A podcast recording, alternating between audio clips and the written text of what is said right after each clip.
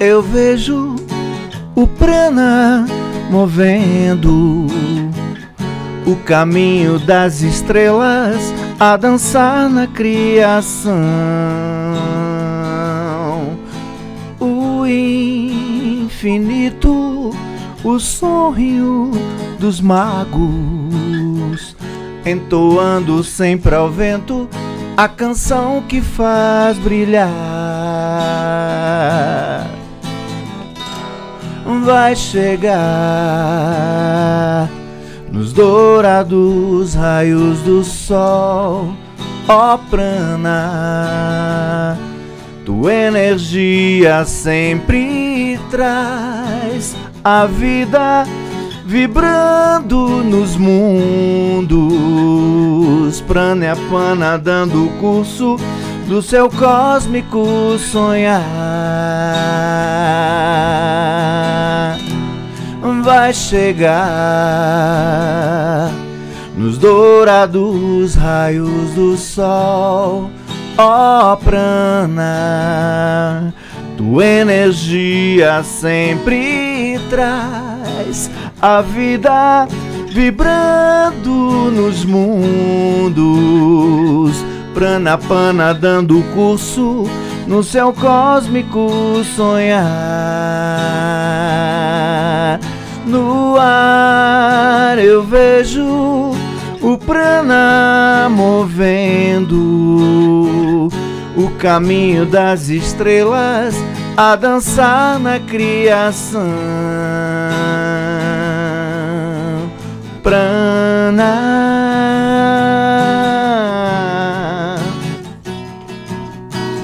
prana, prana, prana.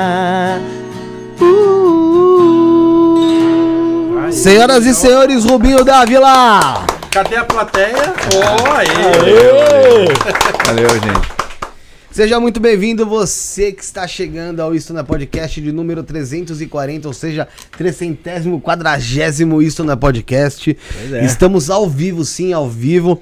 Agora 9h24, para quem tem alguma dúvida. Então estamos ao vivaço aqui com Wagner Borges, Rubinho Dávila. Tem aqui os gêmeos. Os gêmeos, o, o Fábio Fernando. Tem o nosso querido Márcio Arada. Aqui, Fernanda Torres também. Josielzinho Cândido. Mandar um abraço pro Bruneca, Sarinha My Love. Pra todo mundo que tá acompanhando lá de casa, que tá, tá sempre conosco aqui, sempre dando essa força. E hoje vocês sabem muito bem como tá escrito aí. Perguntas do chat. O Rafael tá aqui do meu lado, ele vai selecionar essas perguntas, as perguntas do chat. E logicamente que a gente sabe que vai ser um fluxo muito grande de mensagens. Então, vá fazendo sua pergunta, o Rafael vai tentar selecionar ali as mais interessantes Pra ficar em destaque. Aquele esquema, vocês sabem, é o superchat, mesmo acima de 5 reais, se não me engano, já fica em destaque, tá bom? E antes de apresentar o nosso convidado, que vocês conhecem mais do que a gente até, é, vamos falar pra, ah, vocês aqui do Origem Studios. Você que tá procurando espaço pra você fazer o seu programa de podcast, pra você fazer, na verdade, o seu programa, tá com uma ideia aí, quer colocar em prática pra streaming, pra você colocar na internet, começar aí, ah, a tirar do papel essas ideias? Procura aqui Origem Studios, o nosso Instagram é arroba Origem Studios com S na frente tá, do, do Studios, né? Óbvio, Studios com S, Origem Studios.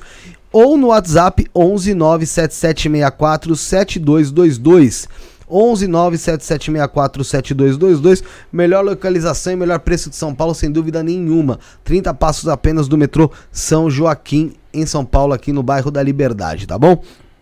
Ah, dando para continuar dando os recados, quero dar o recado também para você que quer ajudar o programa, gosta do programa, quer que o programa continue, nos ajude com o Pix aí de qualquer valor, tá? A nossa chave Pix é 1197764 7222. Eu vou colocar no chat e vou fixar aqui. 1197764 7222. Você ajuda a gente, tem também nosso QR Code na tela, você aponta o celular abre o aplicativo do banco, aponta o que- o celular, a câmera do celular pro, pro QR Code e você consegue fazer um Pix aí com o valor que você escolher, tá bom? Então vamos lá. Seja muito bem-vindo, Wagner Borges. Felipe, tudo bom? Tudo bem. Rafa. Boa noite, ah, tudo bem? Aqui mais uma vez, vamos responder as perguntas do pessoal. pelo menos o que eu souber responder, né? Que o pessoal perguntar, porque ninguém sabe tudo, né? Eu posso responder dentro dos temas que eu trabalho, né? E aí, com boa vontade, eu vou tentando clarear para todo mundo. O Rubinho teve aqui comigo da última vez, Sim. tem o quê? Um mês e pouco. Torno e disso. calhou dele estar me visitando de novo esses dias. Eu Sim. falei, ah, vamos lá de novo. Bora. Leva o violão, dá uma canja lá pra nós. Aí ele tocou essa prana que é da Banda do Sol, maravilhosa, né? E ontem, ah, no grupo de estudos lá do IPPB, Sim. o Rubinho fez uma letra nova, cara. E eu pedi, traz a letra, tá no rascunho ainda. Inédita. Vai ele fez aqui. ontem, ele vai cantar daqui a pouco aqui, um presente aqui pra quem tá assistindo. E, e pegando um gancho, Felipe, Sim. tá? Só pra gente já tocando a bola, pergunta e resposta.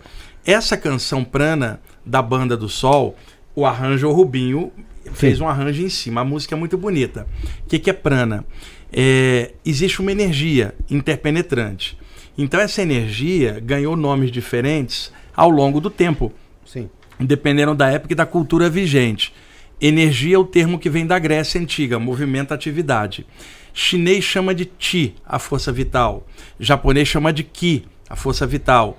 O europeu chamava de luz astral, que vem do latim astrum, estelar. E, finalmente, os hindus, dentro do yoga, chamaram de prana, no sânscrito antigo, que significa o sopro vital, o sopro da vida, que é chamado então prana, que é a energia, como nós chamamos aqui no Ocidente. Então a canção fala do prana, a luz do sol enchendo de energia a atmosfera, que é o que a gente respira, ou seja, a luz do sol enchendo de prana a atmosfera e causando a vida na matéria. E na letra, Rubinho, até não sei se o Rubinho sabe, embora ele cante, a letra fala prana e apana, porque no yoga se fala que quando a gente respira e o prana entra e circula pelos canais energéticos, ele se divide em cinco áreas no corpo, que é o seguinte: a respiração, a primeira área é a área cardiorrespiratória, que processa, que é chamada prana.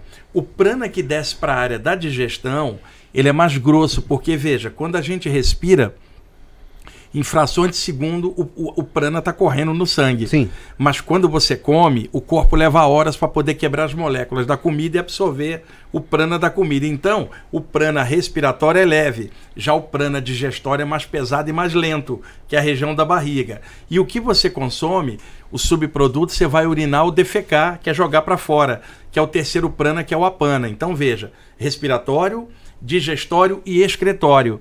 E o quarto prana, ele sobe até a garganta e o cérebro, que é chamado udana, que é o prana cerebral. E o quinto prana, que chama viana, começa atrás e vai aos pés, regulando os outros quatro numa média.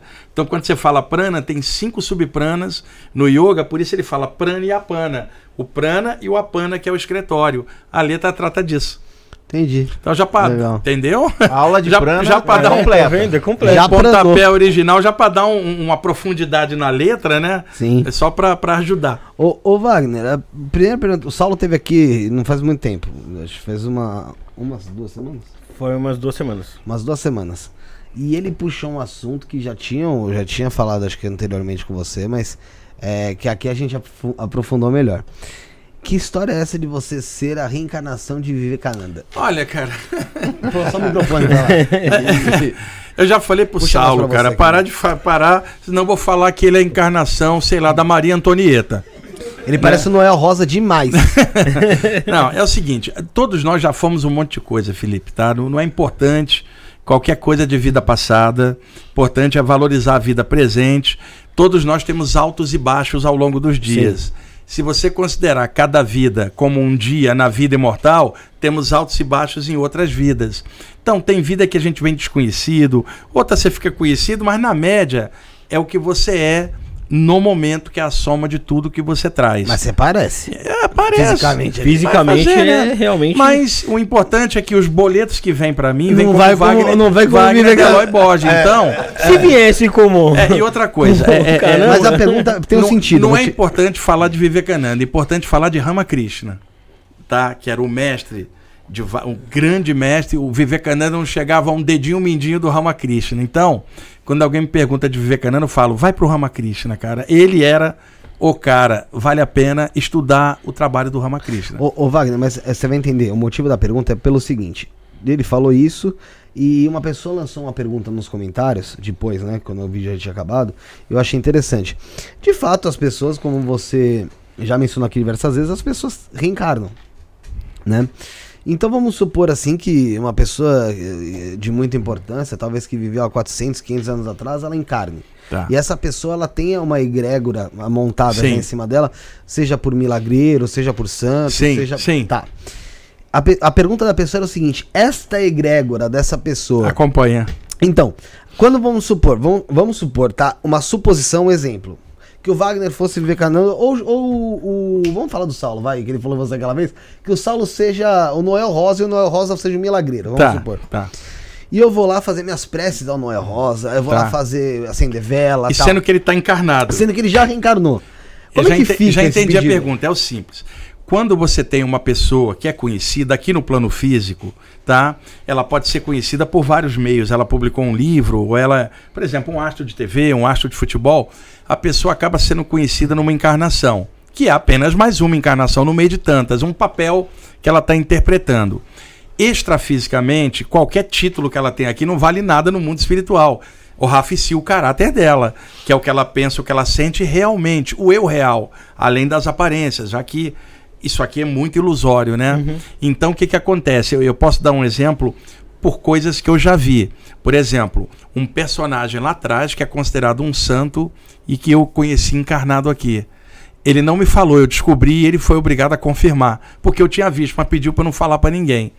O que, que acontece? Um cara desse, ao desencarnar, dentro da atmosfera do que ele trabalha, tem um grupo de mentores. Se ele reencarnar lá na frente, os mentores trabalham em nome dele, que não é em nome dele, porque ele é apenas mais uma pessoa. Mas aquela atmosfera ficou conhecida e as pessoas direcionam lá e a pessoa está aqui, mentores cuidam da atmosfera, porque a atmosfera não é o cara. Ele se sustentava da atmosfera. Ele está encarnado, a atmosfera permanece, os mentores trabalham naquela vibe. E isso é legal da gente saber, porque mentor não olha a época, tamanho, nome, ele olha o bem a fazer e a luz que pode projetar. Então, não- Então, por exemplo, a gente pode dizer que a atmosfera, por exemplo, Jesus, é Oh. muito maior do que Olha, a é- figura v- Jesus. Vamos separar duas coisas. Jesus enquanto ser maravilhoso, avançadíssimo. Tá. A própria atmosfera dele já é incrível. Sim. De dois mil anos para cá, a partir dos quatro evangelhos, a humanidade, bilhões de pessoas, Então, exatamente. pensando, criou-se uma egrégora da humanidade em cima dos ensinamentos de Jesus. Então você tem duas coisas: Jesus e a E egrégora e a humana criada em nome dele. Ambas têm uma sinergia. Quando alguém com coração, não com, com crença na mente, mas com a verdade no coração, se liga nisso, ela entra numa vibração muito positiva. E aí já não importa se é Jesus, se é a atmosfera, importa é o bem realizado. Entendi, legal. O bem, tá- o bem é quem. O importante é qual é o bem daquilo. E, ô Wagner, e por exemplo, se existir um mito, uma figura que não existiu, só que caracteriza uma figura do bem, algo, algo que, que traz uma energia boa ali. Só que esse cara, na real, não existiu. Mas existe uma atmosfera ali Exatamente. ligada a ele e milhões de pessoas pensando. Então, mentores vão encampar essa atmosfera e vão agir através dela. Mentor não está ligando se a atmosfera é do Buda, Jesus Cristo no Kuan Ele quer ver o que, que dá para fazer de bem. Aí alguém fala, mas não seria bom saber a verdade? Uma hora a gente vai passar pro lado de lá, cara. Vai estar de frente, o mentor fala: olha, eu tive que atuar com você lá igual a gente atua igual uma criança. Você acreditava naquilo? Se aquilo te fez evoluir, eu te ajudei. Agora nós estamos em outro plano, vamos abrir para o infinito. É legal poder falar dessas legal. coisas, de- sempre de maneira aberta, sem prender ninguém numa área, mas sempre ampliando. De- deixa eu contar uma coisa, tá? É, é, eu vou contar uma coisa, vou colocar num contexto geral. Sim. Tá? Vamos, vamos imaginar o Rubinho, eu vou usar como exemplo o Rubinho. Supõe que o Rubinho ah, viveu em outro século, por exemplo, e ele sabia trabalhar bem a energia. Ele era um iniciado numa tradição qualquer, um, um grande iniciado, Rafa, um grande yoga, Sim. alguém assim, sabia mexer com energia, irradiava, ajudou um monte de gente, sabia mexer com chakras e viveu no século XVIII, por exemplo. Tá? Uhum. Não há nada registrado sobre ele. Ele viveu num cantão da Índia ou do Egito, algum lugar. Onde não mas tinha era- muito registro Mas ali, era uma tá. pessoa muito fantástica. O que, que o Rubinho fez naquela ocasião? Porque ele sabia mexer. Ele sabia que eventualmente desencarnaria e lá na frente reencarnaria, talvez numa sequência de trabalhos, sempre ajudando, mas com outro rosto, outro trabalho, e lá no outro lado, no Ocidente. Ele viria disfarçado de, de, de ocidental. Tá? O que, que o Rubinho faria? Olha, isso é importantíssimo. Eu nunca, eu, pelo que eu saiba, isso nunca foi falado. Tá? É, Pelo menos que eu saiba. Rubinho cria um bolsão de energia, porque ele sabe trabalhar, e introjeta no bolsão um monte de qualidades que ele tem ali acesas como se fosse um banco de memória dele, uma caderneta de poupança. Ele joga tudo e joga isso em determinado plano, Rafael. O tempo passa, Rubinho reencarna, está desmemoriado, mas ele programou lá atrás que na vida seguinte, aos 30 anos, por exemplo, essa massa que ele guardou lá desceria sobre ele, porque ele é o mesmo, só está com um nome diferente, forma diferente, é o mesmo espírito. Que essa massa desceria aos 30 anos, deixou no automático. Igual você deixa uma, uma aplicação programada. Aos 30 anos, essa massa desce sobre ele hã, e ele relembra. E aí ele soma aquilo tudo com o que ele é e faz um novo trabalho. Caraca. aí é- Conclusão, ele está com outro nome, está em outro país, tá? E vai continuar o trabalho e a atmosfera dos mentores vai ajudar. É a mesma coisa. Pega um cara tibetano, tá lá, desencarna, era um mestre, Felipe. Passa 30 anos, ele reencarna aqui no Ocidente e ele é um padre aqui em São Paulo, Padre Felipe, por exemplo. Ajuda a comunidade inteira. Se você chegar no Tibete e falar que o mestre está reencarnado é o Padre Felipe, o tibetano não vai acreditar. Não, não. Porque ele acha que o mestre dele está lá em cima, e eu te digo, onde precisa de mestres, onde tem maior sofrimento. Sim. O cara desce com outro nome, outra cultura, ele não pode lembrar para não atrapalhar a nova formação, mas ele vai estar fazendo bem do outro lado. O discípulo acha que o mestre é dele, o mestre é do mundo, cara. E aí tá lá encarnado e ninguém vai acreditar. Ninguém vai acreditar. Disfarçado com outro nome, outra maneira, é importante, o bem que ele está fazendo. Sim. Então, nessa, nesse aspecto, desaparece personalismo, nome e sim a tarefa que você veio fazer. Então, daí pode desconfiar de um monte de coisa. Legal. E já tem, já tem pergunta no chat, né, Tem, tem bastante, já separei algumas aqui. E vou ler primeiro aqui a da Raquel Bueno, que fez um super chat. Oh. É, ela perguntou aqui, professor Wagner, a prática de mentalizar a estrela prática atrai... Estrela prânica. A estra- É, acho que é- foi um erro de digitação. Atrai qual falange espiritual?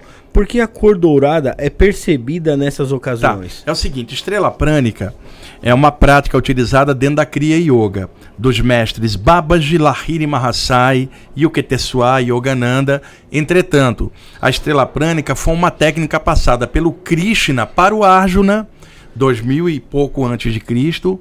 Essa técnica se perdeu, o Rafael, ao longo do tempo e foi resgatada séculos depois pelo mestre Babaji dentro da linha da Kriya Yoga. Mas a técnica, ela é considerada do Krishna para o Arjuna.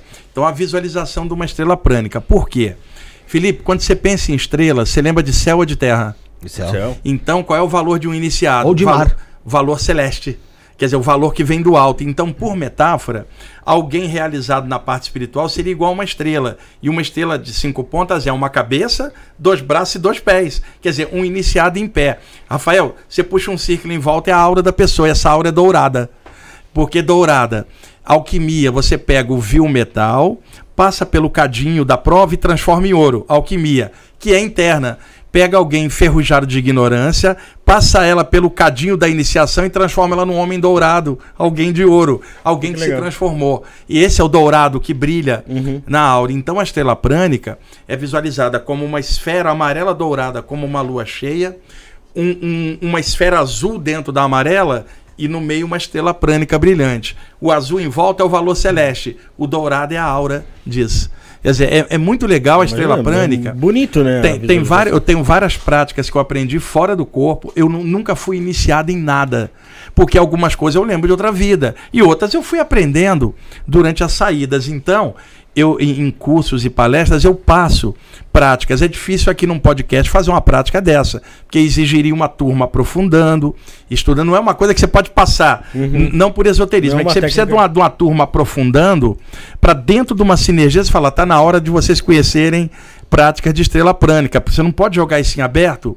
Não é por esoterismo, é que precisa de uma sinergia específica. E evoca uma egrégora. Essa egrégora não é nem a da Kriya Yoga, mas a do Krishna, que é a origem da estrela prânica. O Krishna passando para o Arjuna.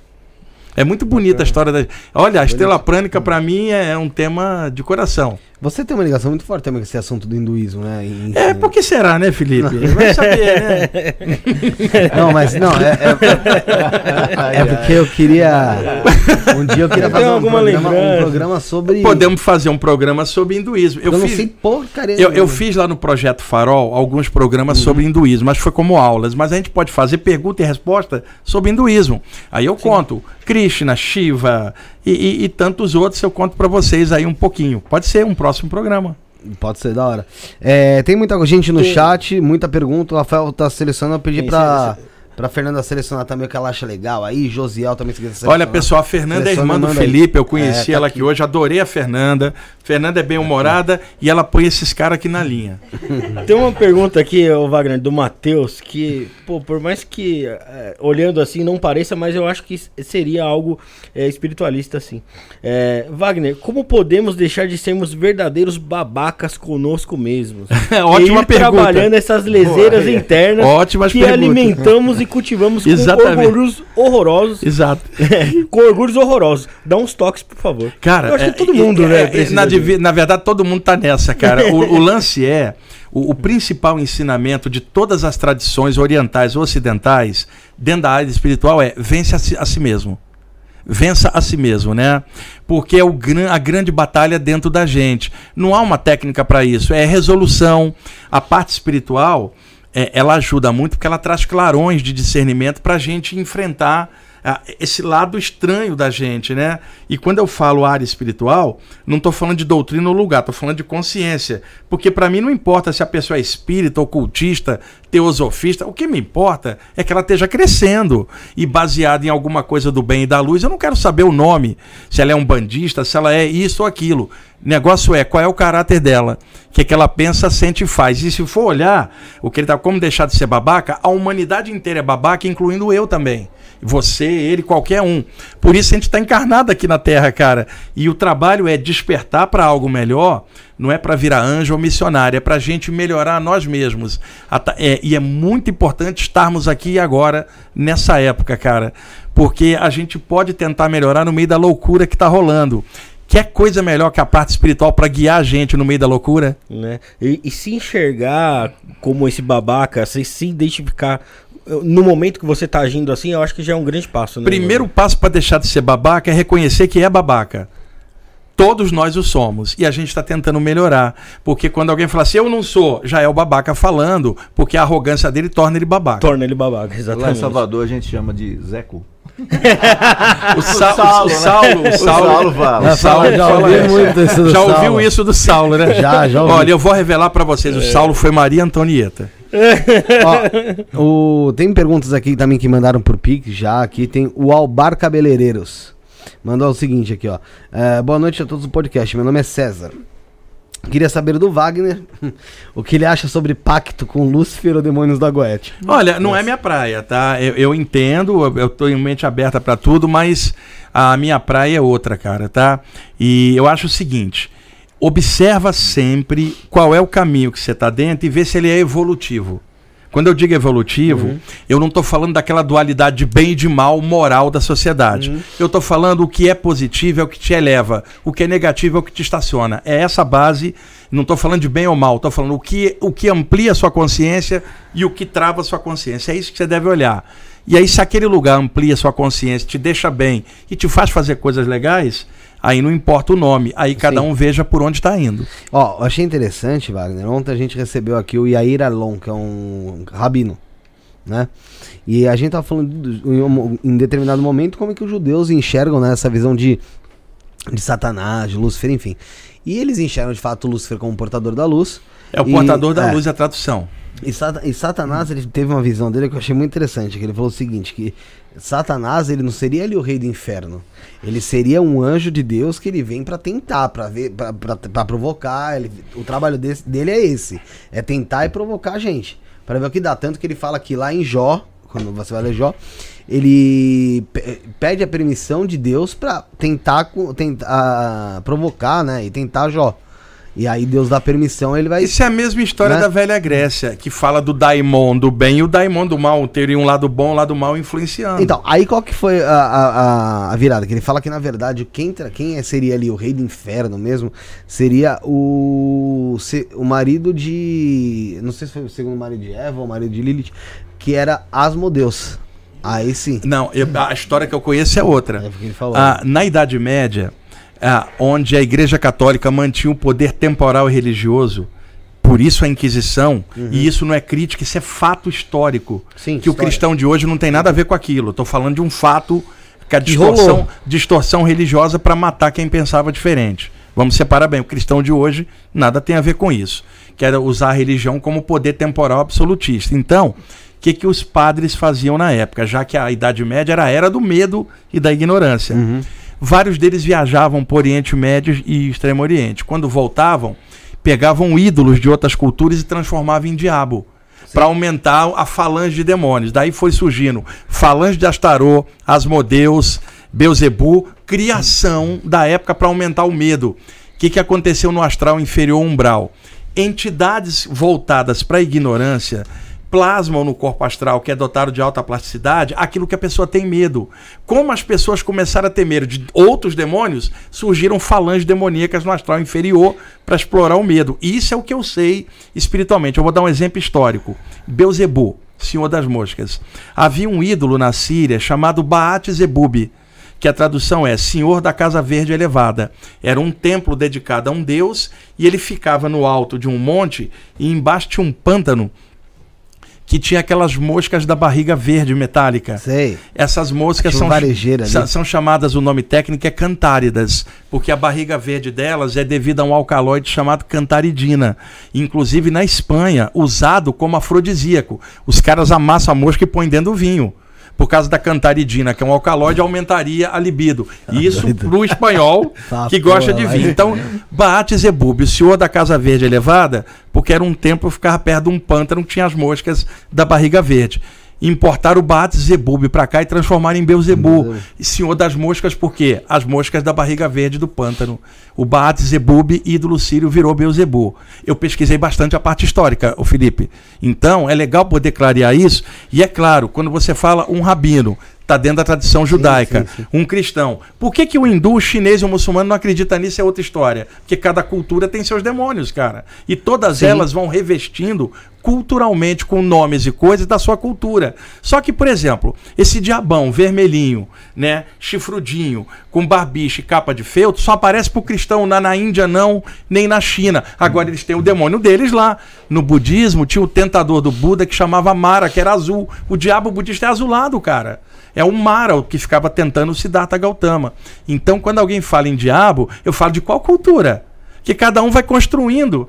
E eu percebo que, acima de tudo, existe uma unidade que é Deus. Né? Que eu não estou falando de um cara barbudo lá em cima. Uma luz maior, interpenetrante a tudo. Tudo vem dela. E não consigo imaginar a ideia de um anjo caído, Felipe. Por quê?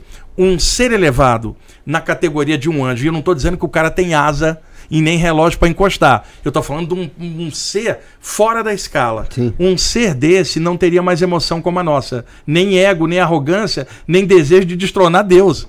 Não teria lógica para um ser dessa natureza ter desejo de poder, cara. Então alguém assim não teria como cair. Agora, quem é que cairia? Um ser humano lá em cima. Que com emoção ele desejaria. Então, toda a história para mim de diabo tá na base do que o ser humano projetou dele mesmo no astral. E terceirizou toda a culpa dele, a culpa é do capeta agora. E, ô, Wagner, você tem alguma, alguma visão pessoal, assim, de criação do mundo? Não, ninguém tem, porque não há como você falar de criação. Felipe, quantas galáxias existem? Ah, nossa. Zilhões. Não. Então, botar tempo nisso, ou como Deus criou isso tudo, em sete dias que não foi. São é uma metáfora. Sim, então, sim. não há como a gente falar de como criou, porque a mente nossa relativa não tem como entender o absoluto, cara. A gente vai tender a colocar pequenininho a nossa opinião sobre É, a o gente vai infinito. entender o que a gente conhece. Exato, você vai picotar o infinito de acordo com o teu ego. Religiões fazem isso também. Eu acho que a melhor Seria- resposta é essa. Seria como ensinar uma criança um- um- como que é o reino animal, por exemplo. É, e outra coisa, ali nas- é o ursinho. Nas saídas e do tal, corpo é há legal. tantos anos, nunca encontrei um diabo extrafísico. Mas eu encontrei entidades que plasmavam o diabo para causar medo no religioso. Você, e outra e você coisa. chegou a se assustar em determinado ponto Não, ainda? porque eu, eu comecei a ter saídas do corpo muito cedo. com 15 anos, não É, foi? e eu estudava muito, eu já sabia de determinadas coisas, né? E como eu vinha de uma casa que minha mãe era evangélica e falava no diabo, eu já achava aquilo estranho, né? E eu falava, porra, a tua religião não é Jesus, por que você não fala em amor, ficar falando em diabo? Pô, fala de Jesus em vez de ficar falando de diabo. Eu não entendia é, essa dictomia. Por que fala tanto em diabo se a religião é é Jesus e amor? Eu nunca consegui entender isso. Era mais medo do que amor dela, como fanática. Então, o que acontece? Ao longo dos anos, eu fui vendo espíritos desencarnados, obsessores, que plasmavam aquilo que a pessoa tinha medo. Se você pegar uma entidade, vai obsidiar um cristão que tem medo do diabo, ele vai tomar a forma do capiroto. Se ele vai assediar alguém lá no Oriente, vai tomar uma forma azul. Então é o medo da gente explorado do lado de lá. E outra coisa, a literatura de saída do corpo é enorme. Você não tem pessoas que saem do corpo na literatura de projeção encontrando o capeta. Agora, se o autor é cristão, a mente dele vai criar um. É porque você foi o que você falou, você acaba se plasmando, você, quem disse que não é, até explicar que funciona porque não é tomada, não é? É, tem uma pergunta da Nicole Barbosa aqui, ó. Não foi superchat, não foi nada, mas ela mandou. Então faça como a Nicole, vai mandando suas perguntas. O pessoal tá selecionando, o Rafael, a Fernanda aqui. Ela falou: Boa noite, Wagner. Você já teve alguma experiência com bebês ou crianças desencarnadas? Pra onde vão após o desencarne? Ah, isso varia. É, existem colônias extrafísicas ou é, grupamentos específicos por atividade, Felipe. Por exemplo, existe uma colônia de reencarnação. Os espíritos ficam ali durante um tempo, lentamente a consciência deles sendo reduzida, porque eles vão desmemoriar para vir para cá, para uma nova experiência. São reduzidos ao tamanho de uma célula para encaixar. Mas durante um tempo eles ficam com o formato de criança, já para se adaptar à, à nova encarnação. Sim. Então você vai ter ali entidades que trabalham com espíritos com formato de bebê já um, um ano antes da reencarnação. Quer dizer, uma colônia reencarnatória que trabalha descendo os caras para cá. E aí, do mesmo jeito que a gente projeta energia para ajudar alguém a se soltar, Felipe, na hora da morte, muitas vezes eu ajudei ou fui levado fora do corpo a projetar energia para um parto que estava difícil, Felipe. A energia jogada engrossava o corpo astral do espírito para colar ele no útero da mãe. A gente ajuda a soltar e ajuda a colar. Colar então vai e, e uma coisa legal, existem mentores extrafísicos. O mais certo seria falar mentoras, entidades que plasmam aspectos da mãe divina. Em várias culturas são chamadas de mães da vida. Vários médios e clarividentes já viram essas entidades com forma feminina trazendo espíritos em formato de bebê para encaixar no útero em algum momento, seja na fecundação ou um pouco depois na gestação. Eu vi várias vezes fora do corpo. E criança quando desencarna, escuta, ela não é uma criança, ela é um espírito que já foi velho em outra vida. Criança é o tempinho dela na Terra, que é apenas algo temporário. Ao desencarnar, pode acontecer duas coisas. Ela voltar ao formato original antes da encarnação, porque foi só Muito pouco tempo. um, né, um- pouco assim. tempo. Ou segundo, se ela for reencarnar em breve, mantém ela com o formato que ela vai descer de novo. Se mantém ela no formato, vai ter que cuidar dela igual uma criança do lado de lá até ela descer. Então você vai ter uma colônia extrafísica com crianças desencarnadas que vão voltar. E uma outra colônia com criança desencarnada que vai voltar à adultidade. São dois tipos. Entendi. O detalhe, eu não estou falando por leitura de livro. Eu estou falando pelo que eu já vi fora do corpo. E, e, Wagner, eu, acho, eu imagino que seja um choque também para uma criança que desencarna e de repente aparece lá como um adulto. Né? Não, não vai aparecer, porque o choque seria enorme. Desencarnou como criança, ela vai descondicionar nesse plano para lentamente voltar à consciência original, agora crescida dessa experiência. E a gente não pode se iludir. Mesmo a experiência de pouquinho tempo pode marcar o espírito para uma evolução grande em outro lugar depois. Nós não sabemos quase nada cá embaixo. Minha irmã perguntou se tá sentindo alguma energia diferente aqui. Ah, quem perguntou? A Fernanda? Foi você que perguntou, Fernanda? Uma energia diferente? Olha, lembra que eu perguntei um pouquinho antes da gente começar como é que vocês estavam sentindo esse novo estúdio há um mês? Porque eu já tinha sentido uma energia diferente. Aham. De- de- porque assim que vocês mudaram, eu vi num dos primeiros viu no primeiro, No sim. primeiro. Você ainda estava adaptando. Então tem o quê? 40 dias, né? É. Eu perguntei para vocês como é que vocês estavam sentindo. Eu senti uma energia atrás de vocês dois, tá? Como a Fernanda tá sentada lá atrás do Felipe, era atrás do Felipe e então tá entre a Fernanda e o Felipe e atrás do Rafael. Eu vi mãos assim, ó. Quer dizer, são mentores aplicando passe invisivelmente por causa para fazer um clima legal, Legal. na live. São amparadores do podcast. Você precisa confiar nisso também, cara. Que agora vocês já estão mais de um ano no podcast. Sim, já há uma mais dois. responsabilidade ao fazer um podcast. Sim, a gente já- Porque tem milhares de pessoas assistindo e o que você veicular influencia os outros. Sim, então sem você tem que ter uma responsabilidade. Mentores sabendo disso chegam para dar apoio e ninguém precisa acreditar. É invisível. E eu percebi mãos atrás. Entra a Fernanda e você atrás. E atrás eu ia falar isso da hora, mas fiquei quieto. Não, pode, Porque- pode falar. É, Tem Pode coisa falar, que você não precisa falar. Uma ela, coisa. tá, ela tá ressabiada, achando Porque que. o que que você tá- sentiu tá aí, grávida, Fernanda? tá- tá- O que, que você sentiu? Tá grávida. Você sentiu, porque ela sentiu uma energia ali e foi, Fernanda? Não, Ai, tá vendo? A Fernanda já tá. Né? Olha a criançada. Olha, olha aqui, eu perguntei pra. Eu conheci a Fernanda hoje. Falei, Fernanda, gostei de você, você é na minha vida. você é casada e tal. Você tem, você tem filhos? E aí ela já encanou. E acontece que você me faz essa pergunta de criança, dá uma olhada. aí ela já tá apavorada. Não, foi, não vi nada, não, Fernanda. Foi só uma pergunta. Ai, ai, ai. Né? Vai saber. Agora é o seguinte: tem marido, então tá no risco. Ó, Eu- Mas, ô, ô, Wagner, eu vou falar pra você, eu não sei se você consegue sentir a mesma coisa, mas o Felipe, ele, ele se adapta um pouco diferente, mas eu sinto o ambiente aqui melhor do que quando a gente tava no outro estúdio.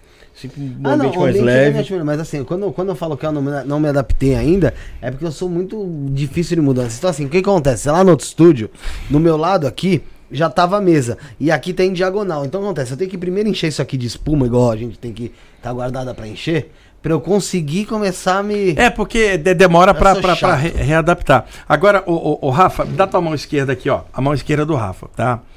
É, o ano. Deixa eu ver, a gente tá em maio. O ano passado, tá? ah, ah, eu não sei quando que eu vim com o Diego aqui, não me lembro a data, o Nossa. Diego Requiane e tal. E aí eu falei pro Rafa, falei, Rafa, você tem uma energia nas mãos, se você fizesse um curso seria Uhum. legal. E me parece que você fez um curso de reiki, porque a aura da tua mão tá dilatada. Muito mais do que aquela época que eu falei que você tinha energia boa nas mãos, ela tá maior.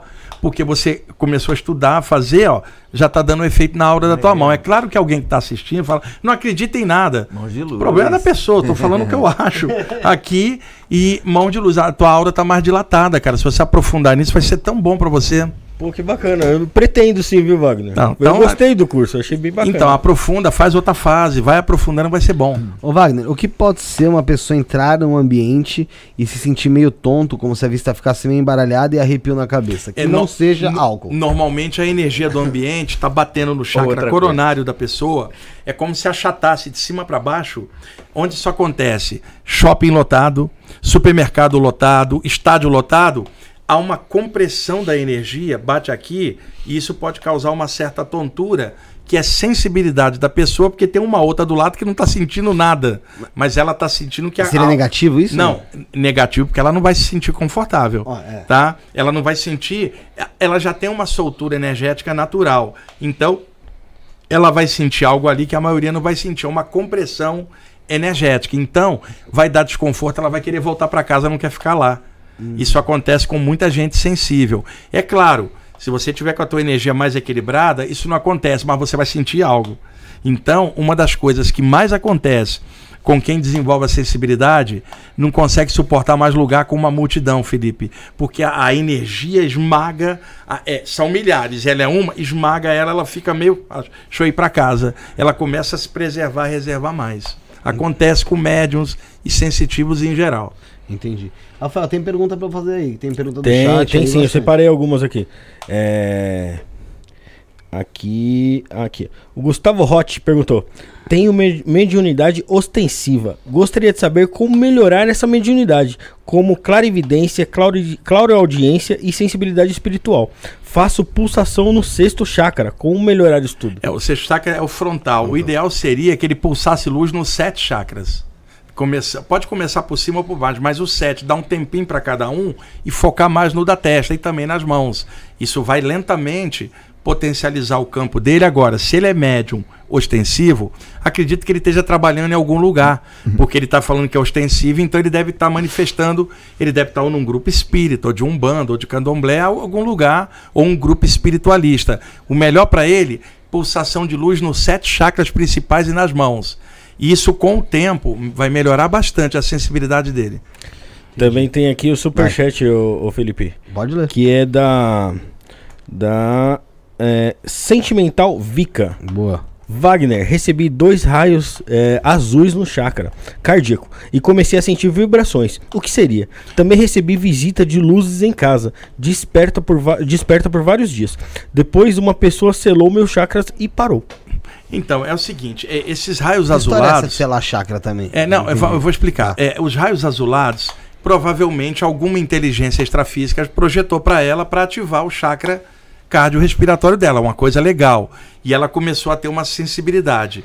Agora, provavelmente ela se sentiu desconfortável e foi em alguém tipo assim, dá para você fechar um pouquinho a sensibilidade?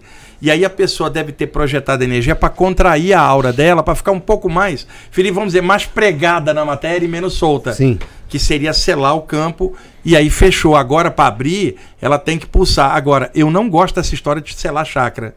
Quando é uma criança que está com a sensibilidade aberta, você pode ajustar, administrar. Vamos dizer, equalizador, ajusta o grave, agudo e médio para o som ficar redondo.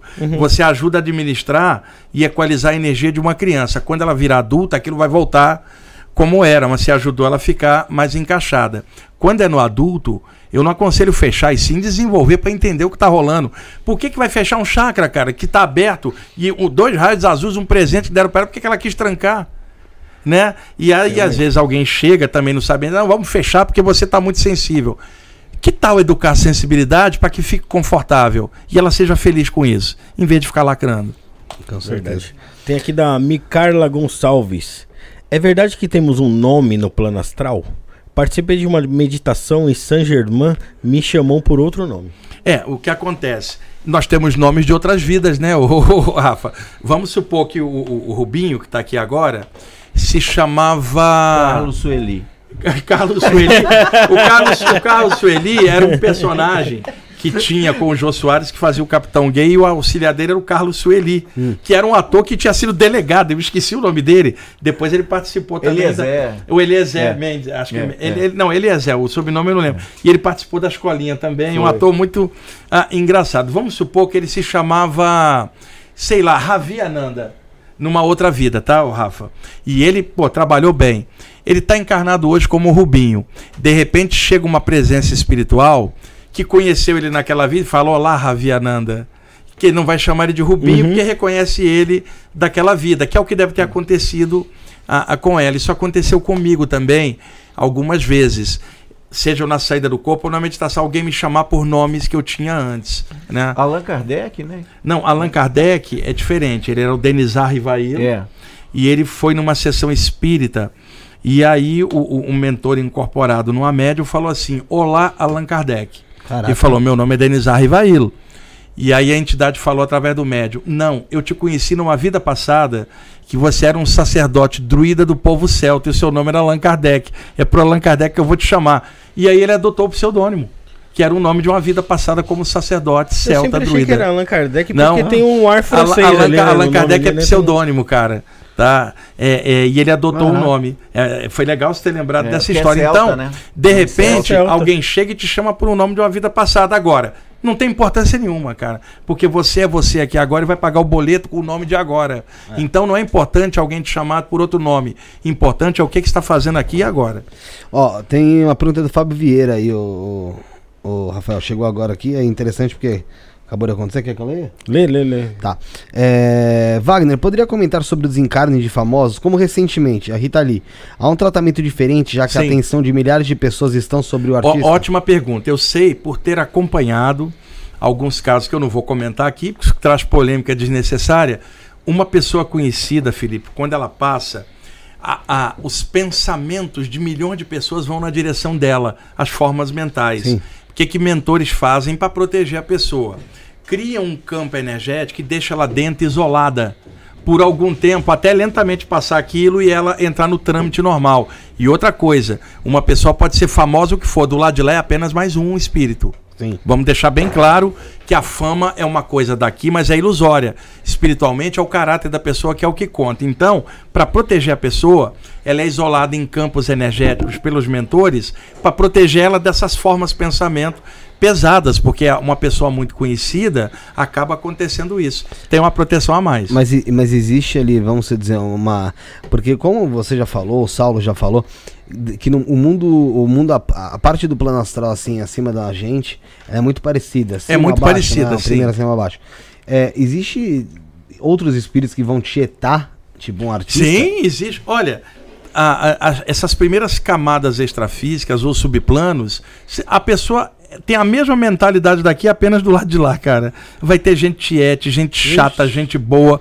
É a mesma coisa. Ah, quando se fala plano espiritual, você vai ter pla- subplanos mais próximos, que são parecidos, e outros mais avançados, que não tem nada de parecer com aqui, são pura luz. Então, do plano astral, vamos chamar médio para diante, seria algo totalmente espiritual. Do médio para cá é muito parecido com aqui, com, com ambientes que lembram ambientes daqui. E pessoas como aqui. Entendi. Ó, tem até aqui, não sei se, se é disso que tá falando, se for. O Fábio Vieira falou, fofoca astral. Fábio Vieira, é, é vocês aí? Não? Não, ali é. Tá. O Wagner não diz, mas acompanhou a passagem do Tim Maia. É, eu, eu já até contei isso aqui uma vez. Foi- eu foi lá no contei. início, não foi? Foi, eu contei Foi isso logo no início. que você veio É, aqui, é, foi- foi um lance, é claro, quando eu comento É isso, tem gente que fala, esse cara quer aparecer. Cara, você vê mil espíritos, você não conhece. 999 você não conhece. Um você conhece, a pessoa diz que você está usando o nome de um famoso. Porra, mas você contou 999 coisa de gente que ninguém sabia. ninguém- é. Tá? E o Tim Maia era um cantor maravilhoso, eu sempre fui fã dele, mas era um cara super polêmico e Foi em problemático 97 ele que mesmo. ele desencarnou? 97, 98, por aí. E o Tim Maia, é, é- é- o lance é o seguinte: eu já contei isso uma vez, mas eu posso contar aqui. Felipe, supõe que você é fã do Tim Maia, por exemplo. Eu sou fã do Guns N' Roses, por exemplo, do Fred Mercury, pode falar Tá, dele, vamos velho. pegar o Fred Mercury, Tá. por exemplo, tá? Que- Do Queen, que eu também sou fã. Tá. Você tá desencarnado e você não tá legal. Chegam mentores e falam, Felipe, vamos passar, cara, vamos descondicionar. Não, tal. Você tá ali agarrado em emoções pegajosas Terrenas tuas. aqui? É, no, no ambiente extrafísico. Você tá refratário. Chegou o Buda, André Luiz, Blavatsky, ninguém se aceita. E aí, eu e o Rubinho somos dois mentores e falamos assim, cara, a gente tem que chegar num ponto que o Felipe, é algo que ele gosta, que aí ele vai escutar. Aí fala assim, ele era fã do Tim Maia, cara, lá na Terra. Vamos localizar o Tim Maia e vamos trazer o Tim Maia aqui, porque quando ele vê o Tim Maia vai dar um impacto psicológico nele, ele vai se abrir. Aí a gente vai, cata o Tim Maia e fala, Tim, cara, tem um fã teu ali, cara, se você chegar perto dele, ele vai se abrir. Manda um Dá- me motivo Dá lá pra, pra dá ele. pra você chegar lá perto e fazer uma canção pra ele, que é claro, ele não tem cordas vocais como aqui pra propagar o som pelo ar, mas ele tem o pensamento que é a origem de tudo. Que eu vou estar ouvindo como E eu- aí vai chegar o Tim Maia perto e fala: Felipe, sou eu. E você olha, vou fazer uma canção pra você, cara. Entra na luz com a trilha sonora que eu vou te fazer. Você vai se abrir. E aí alguém vai falar: Mas o Tim Maia não era um mentor. Não precisa ser um mentor pra dar a mão pra outro ser humano, Eu cara. vou te falar uma coisa, depois de tudo que eu aprendi com você aqui e tal, com o Saulo, com o pessoal que vem aqui, se eu bato as botas, chego lá e vem me falar, vamos trazer o Fred, Fred Mercury, e aí? Aqui, faz uma musiquinha pro. Eu falar assim, ô cacete, isso aqui tenho certeza que é o demônio. Não, então, não, mas aí. Tá plasmado, filho da puta Então aqui. vamos lá. Não é ele. Eu e ele somos mentores, a gente já sabe que você vai falar isso. Já tem que a gente, saber. co- A gente já sabe que É, vai falar isso. melhor- Então nós vamos usar outra estratégia. Tra... Mas vai pegar você em algum ponto. Tem que pegar, Não tem, porque- não tem jeito. Por exemplo, Felipe, passo eu chamo a Fernanda. Você vai passar de medo. Ah, vou falar tchau, fui. Tá vendo? Viu, Fernanda? Sempre se acha um ponto pra Deixa- soltar o sujeito. Deixa ela lá. Deixa ela lá. Não dá. Ó, pergunta a nossa, nossa membra aqui, Nadir Cristina, da, o Rafael, vai, vai selecionando aí. Tô selecionando. Tenho tô sonhos com entes familiares já desencarnados e me falam sobre coisas que não teria como saber. Ou mandam recados. Como trabalhar isso? Cara, é difícil saber fazer, falar isso sem conhecer ela, porque ela tá. Se as coisas estão tendo lógica para ela, não é sonho, é encontro fora do corpo. Na volta o cérebro interpreta como sonho. Se as coisas estão batendo, porque a pessoa pode sonhar também, mas se estão batendo, é, ela tem que ter maturidade para lidar com as coisas. E outra, o que estão falando para ela? É coisa evolutiva ou coisa de apego emocional? Porque às vezes tem um parente desencarnado, fica aí do teu lado, cara, e, e sofre com picuinha. Então o que estão falando para ela? Ela não está dizendo.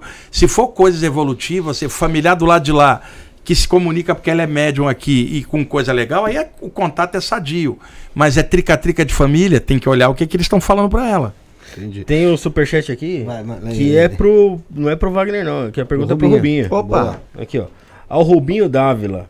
Como sentir as influências do mundo espiritual para a composição musical? Olha que ótima. É, rapaz. Frequentemente sinto um chamado e já tenho algumas canções, mas sinto muito ruído na hora de compor. Alguma dica para iniciantes? O ruído pode ser cabo. Pode É, ser. aqui, Geralmente. brincando, mas brincando. não. o cabo sempre vai dar problema. Sempre. Rapaz, é, é- é complicado, porque é uma questão de sintonia, né? Não. Assim. Você tem que mergulhar na, na, na história, né? Tentar se sintonizar e, e- e com, com o plano espiritual, o plano energético.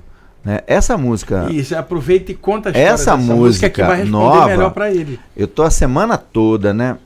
Porque é o seguinte, ao longo da minha carreira, é, eu faço música para teatro, para audiovisual, né? E ao longo de uma carreira de um músico, ele briga com a música. Ele fala, não, não vou fazer mais, o que, que não, não é isso. E é, picuinha, né? É, ego, besteira, idiotice. Eu assumo mesmo. E aí, rapaz, essa semana veio aquela, aquela energia vindo assim. Vem, eu sou a música. Eu sempre estava com você. Mesmo na hora que você não queria saber de mim, eu sempre estava com você. Né? E aí eu senti essa coisa, né? Comecei a escrever. Comecei a escrever. Comecei, primeiro eu comecei a gravar, né? Aí eu cheguei em casa, comecei a escrever, comecei a escrever, saiu a música, cara, essa semana. E é uma música que eu não conseguia falar, gravar a última frase, porque a última frase é muito poderosa. Dizer, eu, na minha idiotice de um Zé Cu, jamais eu iria fazer se não tivesse sintonizado com uma coisa maior, né? Não sei. Então eu senti que foi uma coisa do lado do sagrado feminino, né? Da criação, Mãe divina. da mãe divina, porque é a, a coisa da, da, da, da criação, né? A criação é, é feminina, né? A criação é feminina, Uhum. né? Toda a gente tá aí no mundo animal e a gente já sabe disso, né? É mais feminina do que, claro, tem os dois lados, né? Tudo tem os dois lados, né? O yin e o yang. Mas o que eu queria dizer para essa pessoa, como é que é o nome dele? É o. Hein? Pera aí que eu vou ver aqui. Hum. É o Aislan Diego. O Aislan. Rapaz, se, se sintonize, cara. Solta, vai. Né? E tenta brigar menos com a, com a- com a música, com as coisas, né? E para acrescentar, É. a, a- se fala muito no Oriente, eu pude perceber isso às vezes, de seres espirituais elevadíssimos, Ah. só de luz, os devas, que seriam os devas da música, que inspirariam grandes composições na mente dos homens. Não é que o homem não tenha poder, mas eles dariam o toque da inspiração para o homem desenvolver. E essa música do Rubi, você- ele podia até to- cantar ela já, para vocês terem Mas uma ele acabou ideia. de falar da última frase, é melhor da gente dar um. Para deixar uma, dar uma é. John Kleber. Pra, pra aprender, É. a, pra- pra aprender a audiência, É, né? tem um detalhe. Ele vai cantar só no final. Tem um detalhe nessa música que quando eu acabei de, de, de fazer a música, né, eu tava assim num estado alterado da consciência, me veio um, a imagem de uma grande artista, né, uma amiga assim maravilhosa que eu tenho, que é a Badia Sade. E aí eu gravei um vídeo e mandei para Badia Sade. Falei, ó Badia, é, é você, entendeu? Então é como se ela personificasse essa essa mãe, né, divina. Um beijo para Badia. Te amo. E, e só para clarear o pessoal, que o Rubinho não estava no projeto da live. É, seria só comigo. Eu arrastei ele pra cá, falei, vamos lá, cara. Ele foi lá na rádio comigo na Mundial. Na Vibe Mundial fiz o programa, vim pra cá. Tava na Falei, aula ontem. Tava na aula ontem, falei, cara, vamos fazer uma surpresa. Leva o violão e ele tá Claro, hoje aqui como um participante também. Ele não tava no projeto. Não, sempre bem-vindo, Rubinho aí, pô. E, Rubinho, é, mas você acha que pode, pode é, se inspirar aí, vir essa inspiração além de, de, de, de, de ser um- um- uma egrégora, um, um ser, por exemplo, um cantor que já, se, já foi para outro plano, te inspirar? Eu acredito que Isso sim. é possível. Eu acredito que sim. Eu tive uma intuição que tem um cara de Londres que tá me, me orientando. Fosse- Já, já faleceu. Aí você fica, né? Porque, pô, eu gosto de um monte de cara de Londres que já faleceu. Se fosse de Aí Liverpool. você fica, pô, será que é fulano? Será que é Se o cara for de Liverpool, Sei lá, né? Aí, meu amigo. Falou de Londres, né? É, Então, e, e- e, Rubinho, da pode, outra pode até ser um cara desconhecido lá em Londres. Pode Bom, ser, né? Que bom pra caramba. Tem, tem vários Johns É, lá. cara, quantos né? não, não, não foram, né? Da outra vez, o, o Rubinho cantou a Prana e cantou a, a- a canção do Preto Velho. Aquela canção Tá do aqui. Preto Velho, você também captou ela. Foi, eu tava Ele na podia beira do- fazer ela e depois fazer a nova Eu tava no na final, beira do mar lá Felipe. em Sim, Salvador. Ele captou isso aí na praia, ele me contou na, É. logo que ele fez a canção. Você pode fazer ela, depois de fazer essa É. aqui no final. Legal. Pode ser? Quer, Pode quer, ser, pode quer fazer, agora? pode fazer. Faz o preto Beleza, velho, manda bala, ela o preto aqui, ó. velho em cima, cara. Manda bala. É, rapaz, é, um- é uma é uma uma mensagem bem interessante isso aqui. Chama Vocês- Esse- Este Mundo. Vocês gostaram da surpresa do Rubinho? Porque vocês também não sabiam que ele vinha, né? Não, Foi surpresa lógico. pra vocês O também. Rubinho canta muito, mano. Eu troquei a cadeira aqui porque eu ia despencar aqui. É, a outra cadeira ali vivo. é pra. Esse mundo. Lerum, lerum, lerum, lerum, lerum, lerum, lerum, lei. Sambinha. Larum, lerum, lei. Larum, lerum, lerum, lerum, lerum, lerum, lei. Larum, lerum, lei. Larum, lerum, lei. Este mundo é escola, esse mundo é trabalho e não dá pra negar. O arranjo foi feito, o acordo firmado, o nego tem que honrar. Não tem grande ou pequeno, não tem poderoso ou fraco demais. Oh, desculpa. A viagem é certeira e quem der bobeira vai ficar no cais. Ler um lê, ler um ler um ler um ler um ler um ler um ler um lê. Laram ler um lê, laram ler um lê. A nobreza de alma é tesouro, é riqueza que conta depois. Passaporte de luz é a guia, a estrela que a todos conduz. Essa vida é um risco, essa vida é um trisco, um raio, uma flor. Aqui tudo é emprestado, aqui tudo é alugado, só se leva o amor.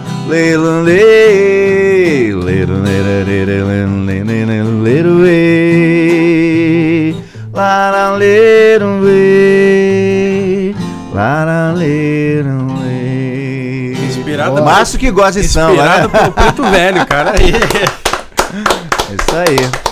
Essa, o Márcio aqui. Ah, o Márcio é sambista, rapaz. É, sambista? O Márcio tem cara de japonês, É. não é só cara, cara. Só cara. Ele é holandês reencarnado aqui. É, cara. nossa. é. Quem vê cara não vê coração. É, o- É, Tem uma pergunta aqui, ó. Ah, Wagner, quanto tempo depois que uma pessoa falece de trauma cerebral ou coma? No caso, acho que deve ser uma morte cerebral. Ou a pessoa falece estando em coma. é, se ela volta à sua consciência e se ela consegue responder uma psicografia. A consciência volta. Agora depende qual é o nível da pessoa. Vamos pegar. Pega uma pessoa com problema mental que era problemática de caráter. Tá. E pega uma outra com problema mental que era uma pessoa excelente. Quer dizer, vai dar diferença na hora que retomar o nível de consciência, ela volta a ter o caráter normal, sem a limitação. Se vai ser bom ou não, depende como ela é. Agora, esse tempo varia de pessoa para pessoa, mas ela volta o pensamento claro como antes. Ela volta então a. Volta a, a, a- lucidez dela natural depois da prova. Em quanto tempo você, de- dentro do que você estuda, dentro do que você conhece, uma pessoa que faleceu desse, desse- com esse tipo, de man- desse tipo de maneira, ela consegue, vamos supor, responder uma eh, fazer uma Uma coisa muito rápida após a morte não vai dar numa situação dessa. Ela primeiro vai precisar descondicionar para voltar à lucidez dela e entender a experiência que ela passou. Ma- mas para entender melhor, então assim, a pessoa, ela, ela- vamos supor então que seja uma, é, ou, ou uma morte cerebral, um coma mesmo. Ela desencarna naquela situação. Ela, quando é recebida, ela é, pro plano espiritual, ela vai ela vai desacordada ali para um hospital Exatamente. espiritual. E ali vai descondicionar ela para voltar à lucidez dela. É isso que eu tô falando. Leva um tempo, que varia de pessoa para pessoa, alguns meses em média. E quando ela acorda, aí Qua- também tem o trauma dela não, e- não entender que morreu. Exato, né? mas e outra, ela, se ela volta à lucidez dela, ela compreende tudo, porque ela já passou por várias vidas, o Felipe. Ela vai lembrar que já morreu um monte de vezes, já viveu um monte de vezes, cara. Então, mas então dá pra se entender que quando a gente parte pro plano espiritual, um pedaço do véu é rasgado? Sim, exatamente. Por exemplo, a pessoa não vai estar lesada do lado de lá, como ela estava lesada aqui, mas ela está condicionada pelo fato que a lucidez estava baixa, lentamente recupera ela, ela volta ao normal. Agora, o que eu estou querendo dizer, um vai ser rápido, o outro vai demorar um tempo, dependendo da pessoa. Quando ela se recuperar, ela pode passar uma mensagem. Esse que recuperou rápido pode passar mais rápido. O outro vai demorar mais porque demorou para descondicionar. Mas tudo aqui embaixo é uma ilusão, cara. Você pode pegar uma pessoa com um problema mental, de- de- é, limitando ela, que desencarna e volta ao normal rapidamente. E o oposto, uma pessoa que parece normal aqui, desencarna e está lesada mentalmente do lado de lá. Quer dizer, a- as situações elas variam de pessoa para pessoa, tá? É possível uma pessoa recuperar rapidinho e passar uma mensagem e a outra demorar mais tempo aí, mas vai variar de pessoa para pessoa. Ô Wagner, que, qual que é. Quais são alguns dos exercícios ou algumas coisas que as pessoas devem fazer na própria casa dela mesmo pra afastar algum obsessor ou alguma energia negativa que ela traz da rua? O que mais afasta coisa ruim de casa é a harmonia familiar, que é uma média, a sinergia das pessoas da casa dá numa- dando uma média razoável, vamos chamar assim, perfeita não, não tem. Então, briga em casa é porta aberta para entrar coisa pesada, tá? Usuário de droga em casa ou alcoolismo pesado é porta de entrada. São coisas que desequilibram o grupo familiar ah, inteiro. Eu não estou condenando nada, eu só estou constatando que algumas coisas pesam no ambiente. Então, se a família se reúne, por exemplo, Felipe, e, e juntos fazem uma meditação ou uma prece, isso favorece uma limpeza da casa. Agora, quem é que é mais responsável na casa? Alguém que estuda a parte espiritual. Esse alguém pode sentar no seu quarto quietinho, encher a casa de luz sem o resto da família saber. E isso melhorar o ambiente. Mas não vai adiantar. Se tiver muita briga na casa, vai ser paliativo. Você tirou uma entidade, amanhã vem outra. Então, alguém que trabalha em, em casa espiritualmente pode sentar e todo dia envolver a casa em luz. É o que ela dá para fazer. Numa, uma- numa breve meditação. É, ali. e irradia a luz pelos chakras dela ou pelas mãos em casa, como se desse um passe sem a família Mas saber. ela tem que fazer um preparo antes pra irradiar. Sim, isso? É porque que você, para poder projetar uma energia, você vai ficar quietinho, erguer teus pensamentos, encher você de luz para depois irradiar. Então você primeiro recebe a luz. É, na verdade, receber a luz, quando eu digo erguer o pensamento, você já está se abrindo para uma luz superior. Tá? Quando eu digo erguer o pensamento, não é por dependência, é conexão. Quando você faz isso, já está aberto para uma luz maior fluir para você. Trabalha os teus chakras um pouquinho, que soma essa luz maior com a tua abertura e irradia. Isso aí é natural, cara. E uma pessoa que fica quietinha em casa, todo dia fazendo suas preces, os seus mantras, o efeito também é similar. Uma energia em volta da casa. Agora, a média da família vai depender do somatório total e não só de uma. Mas ela pode ajudar bastante a lentamente melhorar o clima da família. Mas agora, quando a pessoa do- mora sozinha, Felipe, aumenta a responsabilidade. Porque se você mora sozinho, se o ambiente está bom, reflete você. Se Mas se o ambiente está ruim, e outra, quando você está em família, se o ambiente está ruim, você pode botar a culpa nos outros. Mas quando você mora sozinho. Então, quem é mora sozinho precisa ter um ambiente ótimo. Porque se o ambiente for ruim, é reflexo dela. E aí aumenta a responsabilidade. Aumenta a Quer dizer, quem mora sozinho tem que ter mais luz ainda para se sustentar e se bancar. Porque ele é a casa inteira. Não tem ninguém pra equilibrar o negócio. É, e nem né? para botar Quando culpa. tá- não tá Sabe legal. aquele ditado? Errar é humano. Eu adaptei assim, Felipe. Errar é humano. Mas arranjar em quem jogar culpa é mais humano ainda. Ô, ô Wagner. Ô, ô, pera um pouquinho, ô, Rafael. é, eu tenho que. Guarda aí a pergunta que eu tenho que fazer. É porque é, é dentro Então vai lá, de- então desse, vai, desse, desse. Pra quem mora sozinho, nesse caso aí, pra equilibrar melhor, é legal ter um bichinho de estimação? Olha, eu sou suspeito para falar disso, que eu tenho Rama, ela tá me esperando, 14 anos de idade, tá saudável, Yorkshire. Eu, eu, eu moro sozinho há muitos anos, né? Tenho uma companheira, ela tem a casa dela, eu tenho a minha, embora ela quase não saia lá de casa. Mas ela tem a casa dela, o trabalho dela e tal. E o Rama. Então, durante muitos anos, sozinho, a, a- o Rama ele veio em 2009 para mim. Já com três meses de idade, acabou me, sendo uma companhia muito legal, porque eu aprendo com ele, ele aprende comigo. A gente, ele é meu filho, não é um cachorro, dorme comigo, vai em todas as palestras e cursos, né? Então é uma, uma, uma companhia maravilhosa. Quem tem um bichinho de estimação, cara, é, é, é tutor de um, é uma relação muito legal. Agora tem que ter cuidado. Uma pessoa que mora sozinha, ela acaba saindo de dia, o animal fica sozinho o dia inteiro deprimido, cara. Para você ter animal, você tem que ter o tempo de interagir, passear, lidar com ele, como você lida com uma criança. No meu caso, como eu tenho a sorte de trabalhar em casa no computador e sair para levar para as aulas, e ele vai junto, ele está o tempo inteiro comigo, mas é muito ruim deixar o animal sozinho o dia inteiro porque ele acaba deprimindo muito. E o legal com o animal é a interação. Por exemplo, eu converso muito com ele em casa, ainda mais porque só mora eu e ele, então ninguém me chama de maluco. Converso com ele igual conversaria com uma criança. E aí ele acostuma. O Rubinho tá lá em casa esses dias, ele grudou no Rubinho, cara. Encostou, dorme lá junto, tá.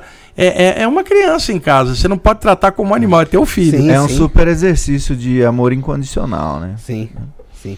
Ó, an- antes de eu fazer. começar a falar dos nossos colaboradores também, tem uma pergunta do Elifas, eu nunca ouvi falar. Ah, fenômeno mediúnico chamado de estrela de Belém. O médio pega fogo, literalmente? Já ouviu falar? Olha, disso? eu nunca ouvi falar isso com esse nome, né? Caramba. Ah, pode acontecer um médium de ectoplasmia, de- que gera ectoplasma, pode acontecer fenômeno com fogo, de praticamente o ectoplasma dele saindo, é, criar o fogo, as entidades ali, e, e o médium não sentir nada.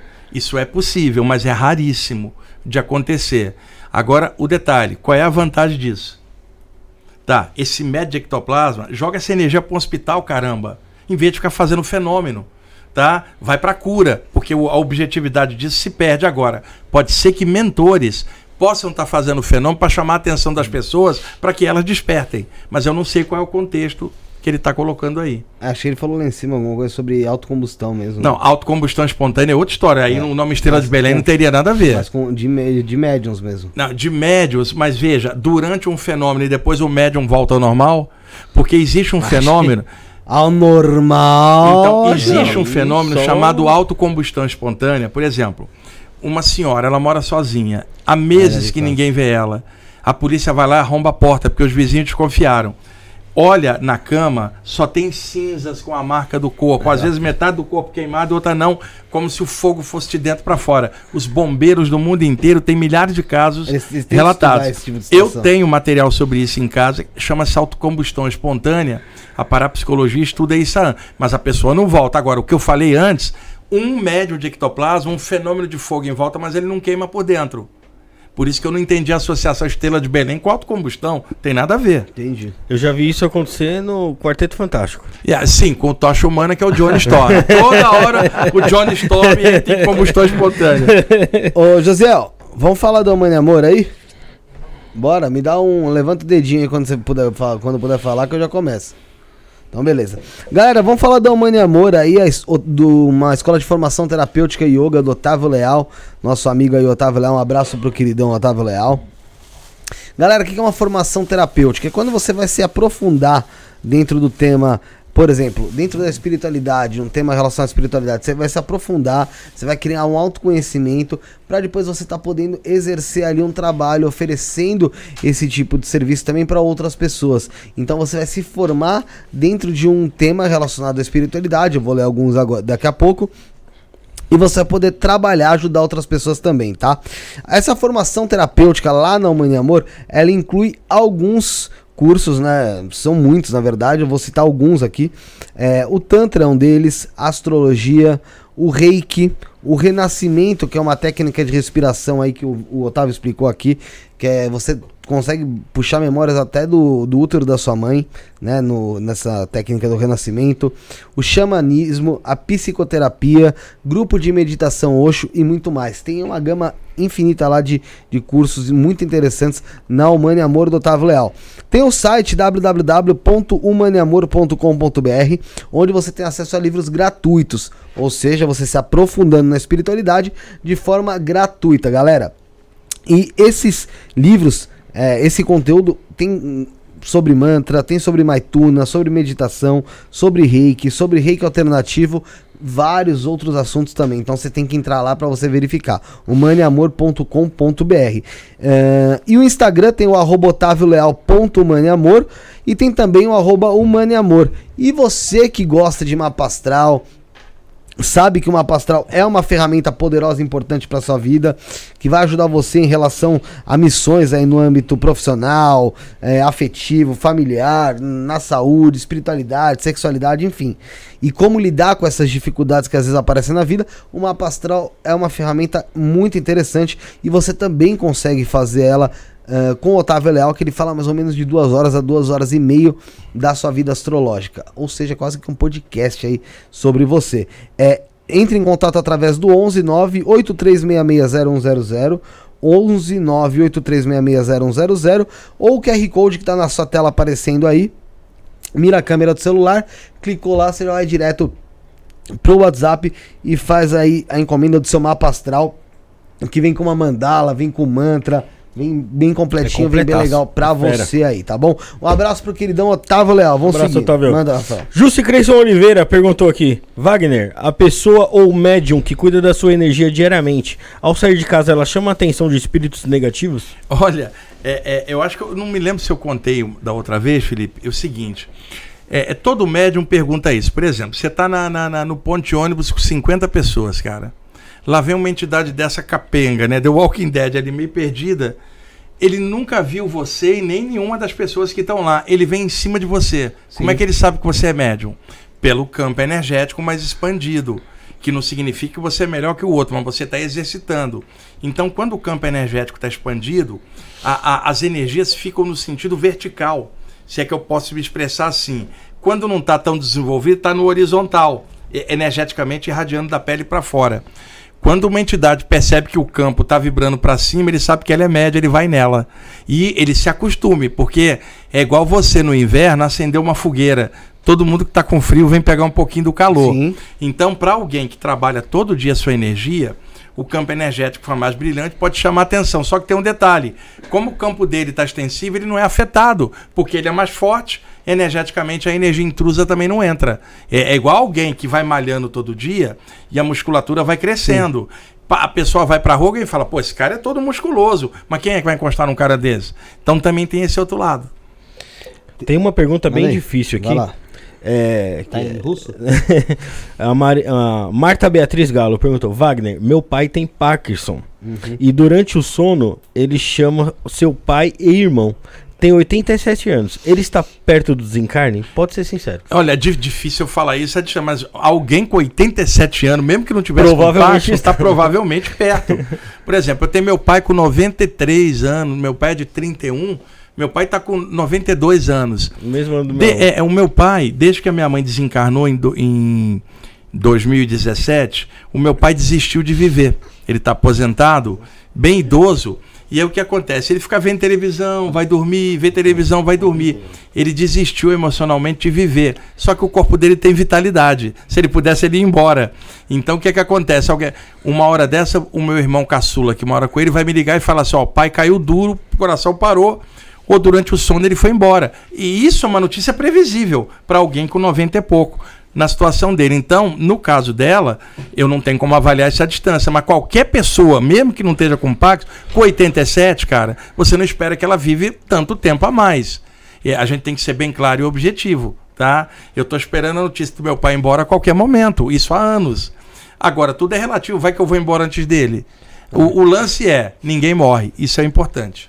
Cara, eu lembro, eu lembro que o meu pai sempre falava pra mim, que via meu avô dormindo em casa, e ele, ele ficava olhando, quando ele tava respirando devagarzinho, ele, falava, ele ficava olhando assim, ficava com medo dele não tá respirando. E eu falava, pai, é complicado você ficar se preocupando com isso, porque na idade que meu avô tá, é um risco que corre de, de uma hora a gente chegar e ele não, real, não está respirando de verdade. Então é melhor não se preocupar com essas coisas aí, né? Não pensar muito nisso aí. né? Rafael, é, o lance, o- a verdade é, existe pena de morte na natureza, se chama nascimento. O que nasce um dia morre. Então pode ser com 80, 2 ou 10 anos, vai embora.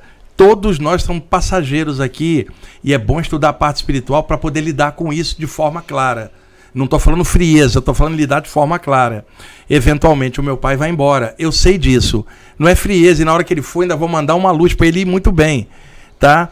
Agora, enquanto ele estiver aqui, eu ajudo ele no que eu posso. Eu pago uma pessoa para cuidar dele todo dia. É o que eu posso fazer, Uhum. tá? Mas o tempo de vida dele é esse. Ele e não daí vai. É. Oi, ele tá no Rio, Lá no Rio Rio. de Janeiro. De- um, um mentor, numa saída do corpo, me falou o processo do meu pai.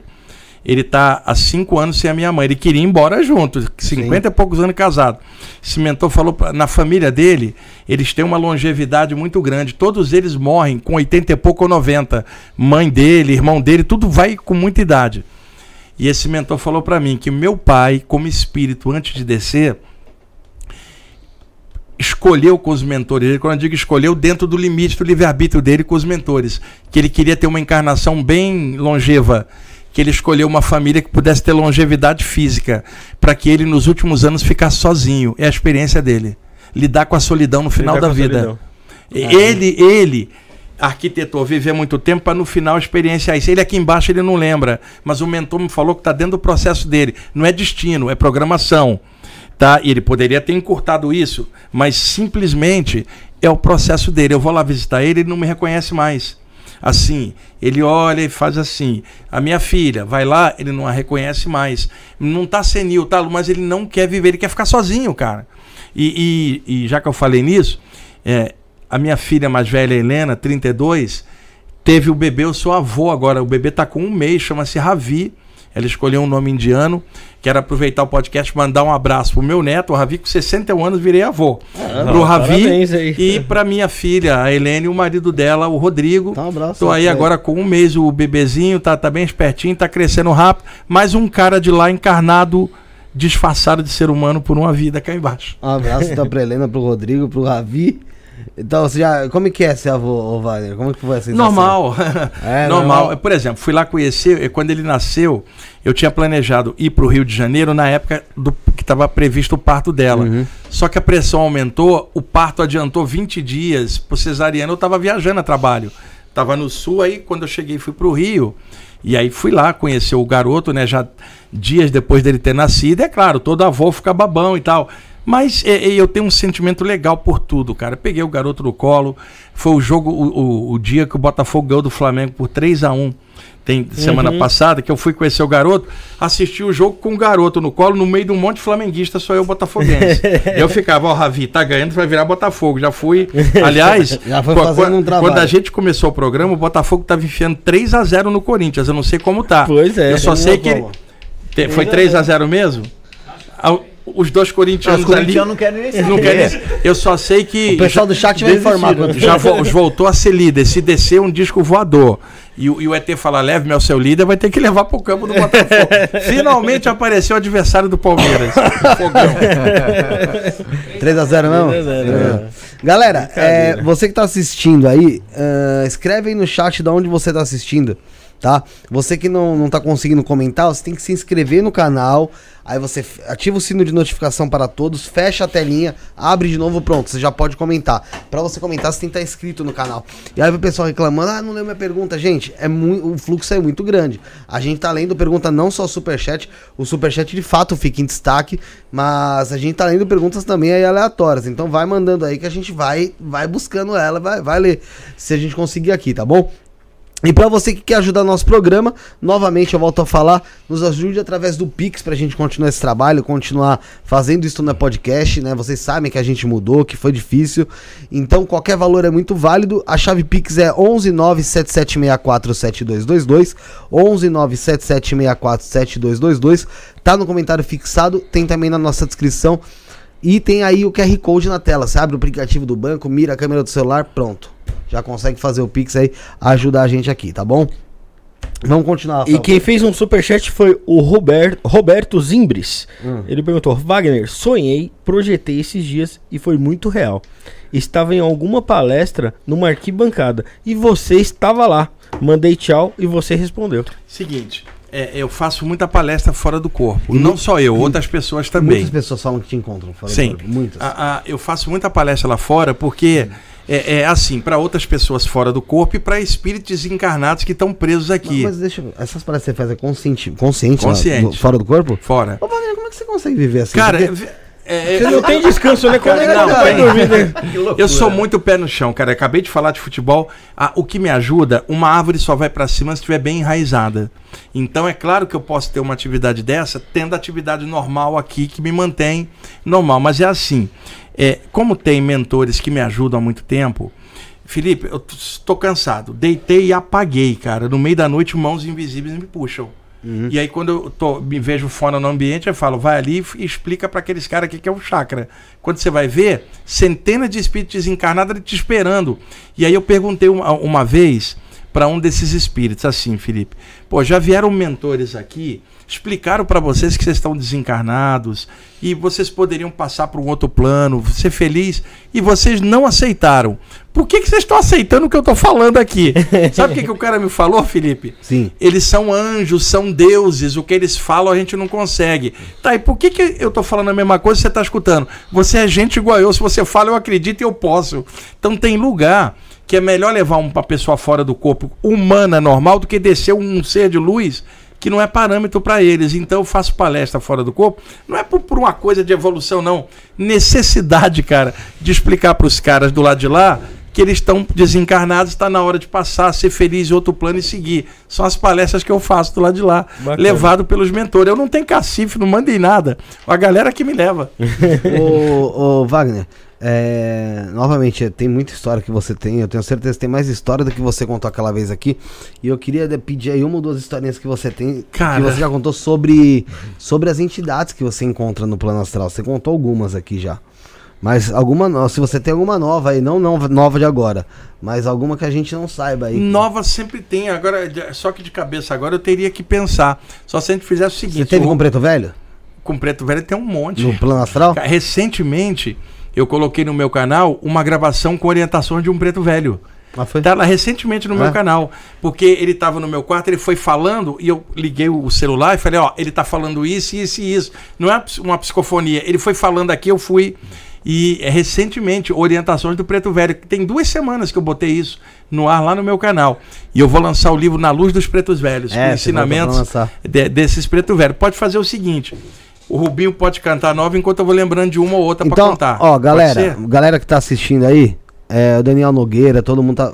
Quem mandou as perguntas pro Superset, o Rafael tá salvando aí. Também a gente vai ler, tá?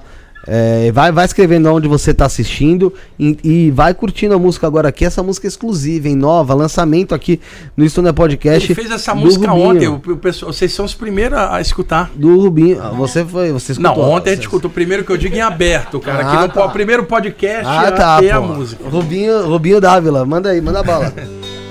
É, o título dessa música é Sou a Música. Sou de sou, de ser, e soa a música de soar. Soar. Tem Legal. as-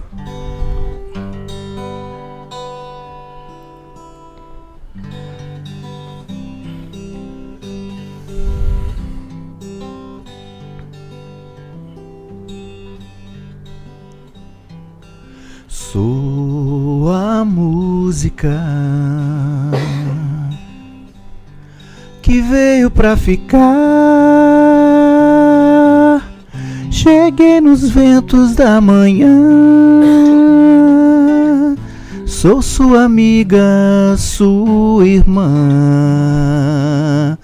O sopro da inspiração soar nas notas da canção. Sou a melodia que sopra o coração, as sinfonias do criar, o ritmo que for pulsar.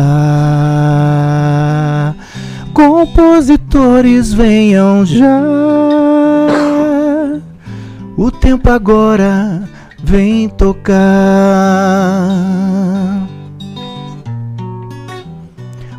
quando o acorde for menor,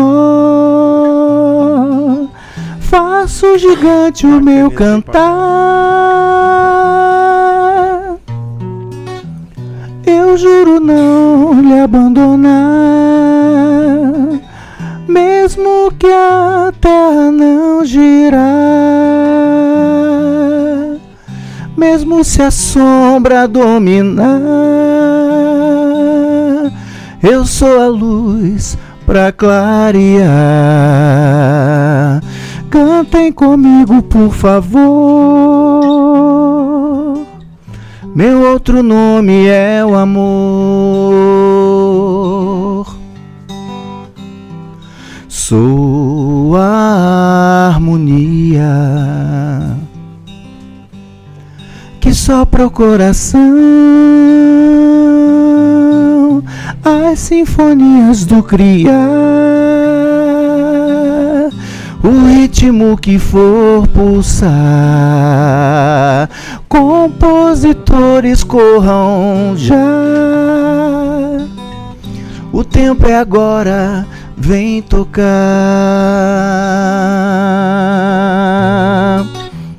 Quando o acorde for menor, faço gigante o meu cantar. Eu juro não lhe abandonar, mesmo se a terra não girar. Mesmo se a sombra dominar, eu, eu sou a luz pra clarear. Cantem comigo, por favor. Meu outro nome é o amor.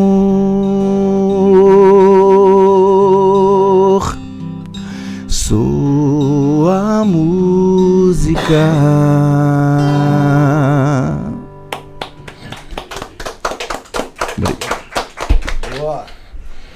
Vai conversando com o Rubinho enquanto eu vou escrevendo um negócio aqui. Tô tentando parar de tossir. E Rubinho, Diga. é, qual que foi o, o sentimento que você tava quando você compôs essa, Nossa. essa música, cara? Euforia, cara. Quando eu terminei, assim, o corpo todo tremendo, assim, porque é muita energia, né, cara? Eu senti, assim, um, um sagrado feminino vir e dando um recado mesmo. Olha, cara, vai, faz. Faz e seja lá o que Deus quiser. É, a gente percebe que a letra fala ali que é, todo mundo tem um lado de sombras ali, né? É, e observar com, com o sentimento do amor ali, É. né? Mesmo se a sombra dominar, eu sou a luz para clarear. E essa última frase aqui eu não conseguia cantar. Eu tinha que voltar toda vez para gravar.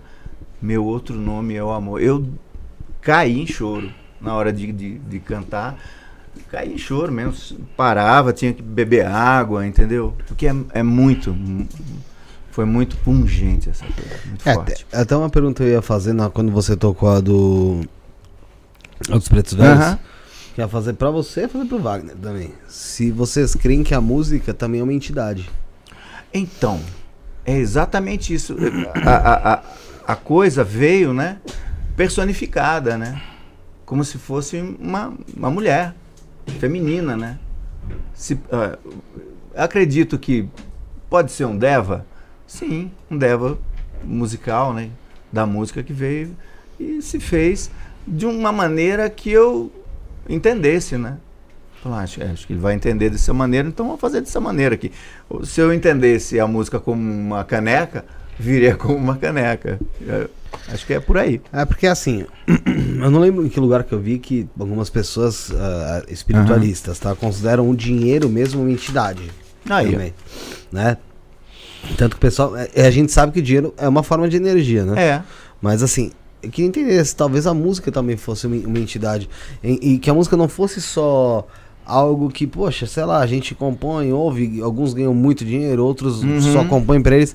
Mas que fosse algo que realmente, às vezes, viesse pra. Porque é difícil você encontrar alguém que não gosta de música. Eu não lembro de conhecer alguém que não, que não gosta de música, né? Tem pessoas que gostam de, de ritmos diferentes Sim, tal. estilos diferentes. É, mas não não gostar de música.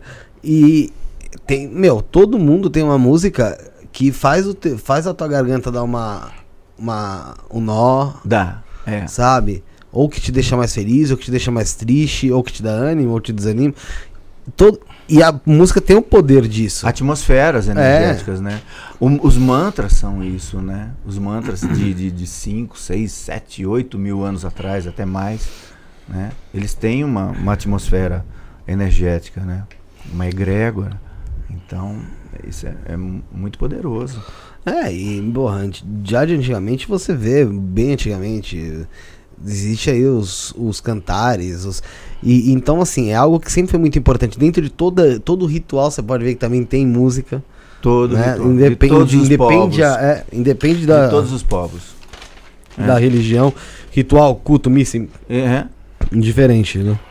Wagner, você tá Bom, escrevendo aí. olha eu aí. tô escrevendo um negocinho aqui. O pessoal tá O- perguntando o, aqui. Bill cantou a Prana, que é da banda do Sol, Foi. e agora cantou Eu Sou a Música. Eu misturei as duas Ah, é? aqui. Ah, Wagner? Dedilhe alguma coisa enquanto eu leio. Tá Pode bom. ser? Pra ter trilha sonora não ficar na seca, né? Oh, legal. É, ela vai falar de prana e de música, que eu juntei as duas, prana e só a música. Aí, Vamos lá. Eu sou o prana, me respire, pois trago a vida. Eu venho com os raios solares e também brilho nas ondas do mar. Me respire e dance com a vida. Tudo que me respira, respira Brahman. E assim tudo se move, desde o alto até os átomos. Me respire, pois eu também estou na música. Me sinta em seu coração. Ah, eu sou prana. Então, viva, viva, viva. Você Juntei faz- prana e música num poema só. Que legal. Wagner, que legal. Ô, Wagner, você- ouviu a pergunta que eu fiz pra ele em relação à música ser uma entidade? Você crê que a música Cara, é agora eu entidade? esqueci que eu tava escrevendo. Tá, mas você crê que a música é uma entidade? Não, não acho que a música seja uma entidade, mas eu acho que existem entidades superiores que trabalham dentro da vibe da música. Entendi. Quer dizer, uma coisa acaba se transformando na outra, né? Entendi. Ó, tem uma pergunta aqui da Heidi Caroline Reimers. Ela falou: em qual hierarquia ficam os Exus, pombagiras em comparação aos mentores, sem ser os mestres ascensionados? Cara, é, o termo mentores ele é genérico, né? Mentores, protetores existem de vários tipos, né? E o nome varia de área para área. Se você considerar um Exu, por exemplo, uma entidade que trabalha, por exemplo, na vibe da Umbanda ou de alguma outra área, que desmancha trabalhos pesados, ele é um mentor. No- nesse sentido de que ele está fazendo uma mentoria para desmanchar um, um troço pesado. Sim. Ou vai pegar um outro mentor que trabalha no terreno de ideias, o outro trabalha na arte. São todos mentores. Então, assim como nós temos da sociedade o cientista, o médico, você tem o lixeiro, você tem o encanador, você tem um monte de gente que trabalha. Aí você fala, mas o médico é uma profissão nobre. Experimenta fazer uma greve de gari pra você ver como lixeiro. A- a- outro dia falaram assim, olharam o caminhão do lixo passando, a a criança falou: aqueles ali são os homens do lixo. E o pai falou: não, do lixo somos nós, eles são os que limpam. Mas é? Então, funções importantes. Muitos Exus trabalham limpando coisas pesadas, são mentores. É que eu acho que cada área é, é, chama por um nome, desde seres avançados até os seres que operem. Se está ajudando, é um protetor espiritual dentro daquela vibe. Eu, eu não gosto de estratificar em hierarquia. Para mim, é qual é a função que aquele ser exerce na sociedade. Visível ou invisível. Ele é positiva? Para mim é mentor. Entendi. Rafael, vê as perguntas. Tem uma pergunta aqui do Devagar, Fernando Esteves. É, dor de cabeça constante e o couro cabeludo doendo. Tem alguma explicação com o chakra e mediunidade? Estou Não. iniciando na Umbanda. Necessariamente não, ele pode estar tendo enxaqueca bem brava, que é o mais provável. Agora, especulando, tá? Pode acontecer que a abertura do chakra coronário ou da mediunidade possa ter criado uma hipersensibilidade no couro cabeludo dele, na aura do couro cabeludo, e isso causa um desconforto. Eu estou especulando, mas eu primeiro vou pela explicação pé no chão. Provavelmente uma enxaqueca. Se não for, o lance é energético. Ah, não. É, sempre, sempre tem que procurar Sempre primeiro. a primeira explicação mais razoável. Não, com certeza, Wagner. Tem uma pergunta aqui, ô, Wagner, do Superchat da- do Cris. Wagner, com relação às nossas interações com as pessoas, seja afetiva ou familiares, fale sobre o discernimento necessário para conseguir separar ou nos equilibrar entre a compreensão e a indulgência. Isso, ah, isso é discernimento. O termo exato é discernimento, né? Ah, a gente tem que usar discernimento para saber separar bem. Por exemplo, o que, que é amor, o que, que é pena, por exemplo? Aonde que está a atitude positiva, permissiva, permitindo tudo ou tendo um limite ou não? Isso é difícil, porque cada situação vai exigir o, o que se tem que ter discernimento para cada situação, cara, e, e para perceber o filtro, até que ponto isso é factível, até que ponto isso prejudica. É igual a gente educando um filho, o Rafael, até que ponto eu devo dar liberdade até um ponto, ou aonde que eu devo segurar, onde que eu devo chegar num ponto de equilíbrio com ele. Isso é difícil, ainda mais com familiares, relações emocionais nunca são fáceis, né? A palavra certa ele está falando, discernimento. Discernimento, né? Não existe só sim e só não. É, exatamente, é, é- não, não é, não é Tem preto e branco, tudo, né? tem o cinzento, tem o marrom, é discernimento. É verdade. Tem uma pergunta aqui é, do Fernando Wagner. É, boa noite a todos. Wagner, meu pai faleceu de câncer há três meses. Como podemos fazer para enviar boa- boas vibrações? Optamos pela cremação. O que você acha sobre isso? Perfeito. Por fim, é recomendável entrar em contato conscientemente com ele no mundo extrafísico? Olha, é, a- meu cadáver vai ser cremado. Eu já eu vou deixei ordem para isso. Agora veja, outro dia me perguntaram na palestra se eu ia ser cremado. Falei, eu não, eu vou cair fora, o corpo vai ser cremado, cacete. Eu não, eu sou um espírito, né? O meu corpo vai ser cremado. E outra, nenhum de nós pode ser enterrado, afogado ou cremado. Agora nosso corpo pode ser queimado, enterrado ou afogado. Nós não. Tem que separar bem. Então a cremação, eu sou super favorável. Eu vejo espíritos hindus nas saídas do corpo. Sei que os seus cadáveres foram cremados um dia lá na Índia. Nunca vi nenhum deles sequer chamuscado, cara. O espírito é o espírito, o corpo é o corpo. Não tem que ter esse tipo de coisa, não. E, e medo disso, tá? É, em relação à maneira de passar algo legal, vibrações saudáveis. Uma coisa, Rafael, você falou, olha, meu avô, meu tio, meu pai, minha mãe, onde quer que você esteja, estou te mandando um abraço. Uma coisa lúdica, saudável. Agora veja, ai pai, onde você. Isso aí é lamentação, cara. Se ele está fazendo a emanação positiva, isso é maravilhoso. Se é lamentação, não está vibrando nada de saudável. Então o lance é. Como que ele está lidando com isso? Tipo, ei, que legal, tô te mandando um abração, pai. Eu sei que você está no infinito vivão. É, isso é super positivo, né? Deixa eu dar um exemplo, Rafael. O Rubinho está desencarnado, você é amigo dele. Você sai do corpo e encontra o Rubinho. Pô, Rubinho, que legal, dá um abraço aqui, cara. Quando eu chegar lá embaixo, vou ligar para todo mundo e falar que eu te vi. Você vai voltar pro corpo com a ideia da vida e da alegria de ter encontrado Sim. alguém. Essa saída do corpo foi maravilhosa para você. Agora, ah, por exemplo, você sai do corpo e encontra o Rubinho. Ai, Rubinho, você tá morto. Eu tô limpando sua tumba uma vez por mês. Eu visito seu cadáver todo dia no cemitério. Ai, Rubinho. Você volta pro corpo chorando. O que, que que isso te trouxe de bom? Legal quando você encontrou e acordou rindo.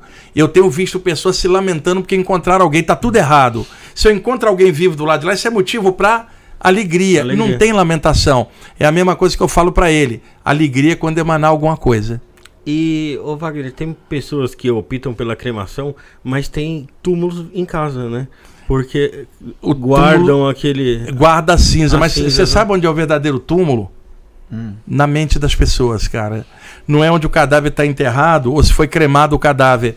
É aqui. Se existir a ideia da morte, tá lascado. A escuridão da ideia da morte. Uma caveira que vem com um capuz ou a foice, você tá lascado, cara. Porque aí o cemitério é tua mente. Qualquer estudante espiritualista, dentro do seu estudo, tem que exonerar o medo da morte como uma entidade. Não existe uma entidade que vem te, tipo assim, ela vai vir te buscar meia-noite. Não tem. Isso é uma construção imaginária. Como não tem capeta nenhum, cara. Imagina um estudante espiritual com medo do di- diabo ou medo da morte vir com uma foice. Nada disso existe. É construção cultural dentro do medo e ignorância. Então, o que, que acontece? A pessoa, se tem a noção da vida além da vida, ela vai continuar tendo saudade, Rafael. O que eu estou dizendo é que ela não tem a ideia da treva da morte como fim. Tipo, a pessoa tá do lado de lá. Eu tô com saudade porque ela não tá do lado de cá. Essa saudade é válida. Agora, a ideia de que ela não existe não é válida. Então é isso que é o cemitério real. Aqui, cara. Não adianta cremar e botar cinza na estante, porque a ideia da morte continua com você. Sabe? Então, mais legal, respeita a matéria que ficou, mas ela é energia. Porque matéria é energia condensada. Seja pelo fogo ou pela terra, ela vai diluir embaixo. O espírito não é terra, ele é estrela. Como é que vai diluir se o infinito é composto de estrelas? Então, a ideia da morte não pode causar escuridão na mente. O cemitério é a mente das pessoas. Verdade. Eu, eu penso exatamente assim. Inclusive, meu avô, ele foi cremado. E, e as cinzas dele estão lá na. Corrigindo, o cadáver do seu avô foi cremado. Seu avô não. É, exatamente. Que, é- que é- a gente já falou aqui algumas vezes que era com quem eu tenho muita, uma ligação bem forte. E a- as cinzas dele estão na minha casa lá, que a gente marcou uma viagem, eu, meu pai, a minha irmã e a minha esposa, a gente vai viajar e vai lá onde meu avô nasceu e a gente vai eh, destinar as cinzas dele lá, na- lá. Só que a gente combinou que quer criar uma memória lá dessa viagem. Não Isso é sadio. uma viagem ali pra, pra eh, levar pro túmulo, meu. Com tristeza. A, a memória qual é? Memória afetiva, da Afetiva relação da sadia, e não a Exatamente. ideia da morte como memória, cara. Olha a diferença. É isso que é, que é importante. E outra coisa, Rafa, imagina seu avô do lado de lá hoje, tá? Supõe que ele tivesse, que ele esteja olhando de lá pra cá hoje, assistindo podcast em outro plano, por exemplo, é, e vendo você conversar sobre esses temas, vendo a aura da tua mão dilatada e comparar com o garoto que ele conheceu lá atrás, eu te garanto que ele tá feliz de ver você num podcast falando essas coisas. Porra, é claro. E te garanto que ele ficaria muito triste vendo você se lamentar. Sim. Então, a, a gente tem que olhar isso com olhos melhores, cara. A gente tá estudando a parte espiritual. N- A babaquice nossa tem que sumir uma hora. É verdade, é uma babaquice. Tem que... é verdade. Ô Wagner, tem mais uma pergunta aqui. É, sonhar com pessoas falecidas significa que ela quer passar alguma mensagem? Necessariamente não, porque o o cérebro pode fabricar um sonho pelo desejo da pessoa ter notícia. E ele pode criar um sonho. Como pode haver um encontro fora do corpo e ela pensar que é sonho. Quer dizer, não embola, não. A maioria das vezes são sonhos mesmo que o cérebro produz por causa da saudade. Foi a pessoa que construiu aquilo. É, aquilo- tá, é na maioria das vezes, mas não está fora de mão um contato durante o sono. Tá certo. É, o Rafael Xa- Xavier perguntou: Wagner, muito obrigado pelos ensinamentos. Por gentileza, comente sobre a visão dos OVNIs sobre as religiões da Terra. Deus te abençoe. Olha, é- é- o mais provável é que muitos dos avistamentos ou contatos de seres estelares com a humanidade em épocas passadas, esses seres tenham sido confundidos com deuses. Pô, todo mundo conhece o trabalho do Eric von Däniken, Eram os Deuses Astronautas, que é um best-seller mundial publicado na década de 60. Inclusive, eu por duas vezes participei de congresso de ufologia que o Eric von Däniken estava no Brasil e nós fomos jantar juntos. Pô, e ele bacana. adora uma piada. ele é um cara bem, bem interessante, né? E é bem provável que muitos desses supostos contatos, né, tenham sido confundidos com deuses e divindades. Isso é o mais provável. E a visão dele sobre é, a fé das pessoas aqui, Wagner? Você que já teve contato em projeções com seres de, de outros planetas, né? Como que eles veem a, a, a visão da religião aqui no do- Olha, isso depende. Existem seres estelares de procedências variadas. Vamos considerar seres com uma mente mais avançada um pouquinho que a nossa. Não deuses, seres apenas Uhum. um pouco mais velhos do que nós na, na, na, Na história deles evolutiva. ali. É. É, esses seres, quando olham para nós, eles entendem um condicionamento que a gente está envolvido aqui. E eles conhecem bem isso porque já passaram por isso em outros lugares e outras épocas. Ninguém nasce sabendo tudo, tudo é evolução. E eles conhecem bem o processo de hipnose sensorial e cultural. Você nasce num lugar, você é condicionado com a roupa do lugar, comida, cultura e religião. Você é uma criança. Por exemplo, eu como criança, minha mãe batizou a mim. Depois eu cresci, fiz primeira comunhão e minha mãe até me crismou. Por exemplo, eu tinha sete anos, eu não tinha escolha. Quando a, a- a- eu já estava com 10, 11 anos, minha mãe virou evangélica. Tá? E, e aí ela queria que eu e meus irmãos virássemos evangélicos, sendo que ela tinha educado a gente no catolicismo. Meus dois irmãos menores seguiram ela. Eu não, já tinha 10, 11 anos. E aí minha mãe virou minha inimiga, cara, porque eu não seguia ela na nova religião. Aí eu falava: Você me batizou aqui, agora quero que eu. Você não sabe nem o que você quer, porque quer mandar em mim. Então minha mãe me batizou católico. Que adianta? Eu não sou católico. Então, como criança, eu tive um condicionamento cultural natural. Até que na adolescência as saídas do corpo me mostraram outra realidade. Então, as religiões, elas servem para balizar o homem dentro do funcionamento da sociedade. Se isso é bom ou ruim, depende qual é o contexto. Se eu pego uma religião que reprime você e você não cresce, ela não está te fazendo bem. Se eu pego uma religião que te dá baliza para você ser um ser humano saudável, do bem e seguir em frente, ela tá te fazendo bem. Então o lance é, aquilo tá fazendo você crescer, tá te dando liberdade de expressão e compreensão com outro de outra religião. Perfeito. Agora, a tua religião tá fazendo você brigar, guerrear com outro de outra religião, isso tá te fazendo mal. Então, se eu como ser humano olho isso, um ET vai olhar com um nível mais largo. Então não é se aquela religião é boa ou não, é se ela tá te fazendo melhor ou não. Legal, Wagner.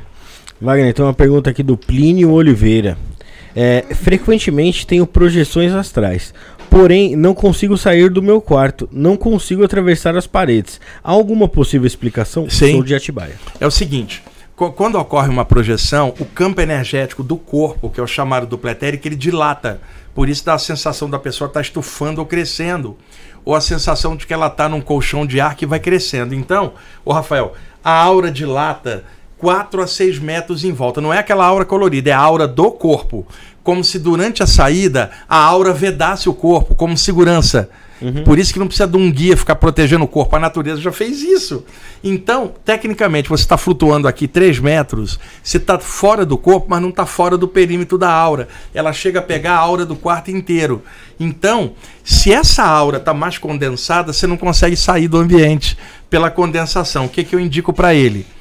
Se ele lembrar na hora, estender as mãos astrais ou para mãos e vibrar energia, ou pulsar luz na testa, isso descarrega ela e a aura abre, ela sai. Ele ainda tá dentro Ele da tá, aura, tá ele dentro, não tá fora do ainda. corpo, mas não tá fora do campo energético do corpo dilatado no quarto. Isso é por excesso de energia. Se ele exteriorizar a energia, ali fora ele descarrega e consegue atravessar melhor. Ou se ele, antes de deitar, pulsar um pouco de luz no chakra, ele descarrega antes da saída.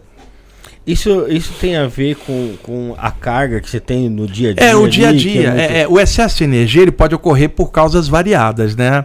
Por exemplo, uma pessoa muito sedentária acumula mais energia porque está queimando menos caloria. Uma pessoa que come um monte de coisa e não gasta o suficiente. Por exemplo, chocolate é hipercalórico. Tem açúcar, gordura, a, a- açúcar, gordura e cafeína. Aquilo é uma bomba calórica. Se você come muito e não queima, vai criar um acúmulo. Mais tarde, quando você estiver deitado, o teu campo energético vai estar mais condensado, porque se acumulou muita energia E e, não não gastou. É um exemplo. De outra forma, você pode estar pilhado emocionalmente. Vai deitar, você está todo acumulado e com adrenalina em cima. Então tem várias coisas que pode deixar o campo sobrecarregado. Na maioria das vezes é acúmulo de energia mesmo. Certo. Vai, tem uma pergunta aqui do Vitor. É, boa noite, galera. Me chamo Vitor. É, noite retrasada estava projetado e fui até uma escola onde diziam que ia ter uma palestra do Wagner.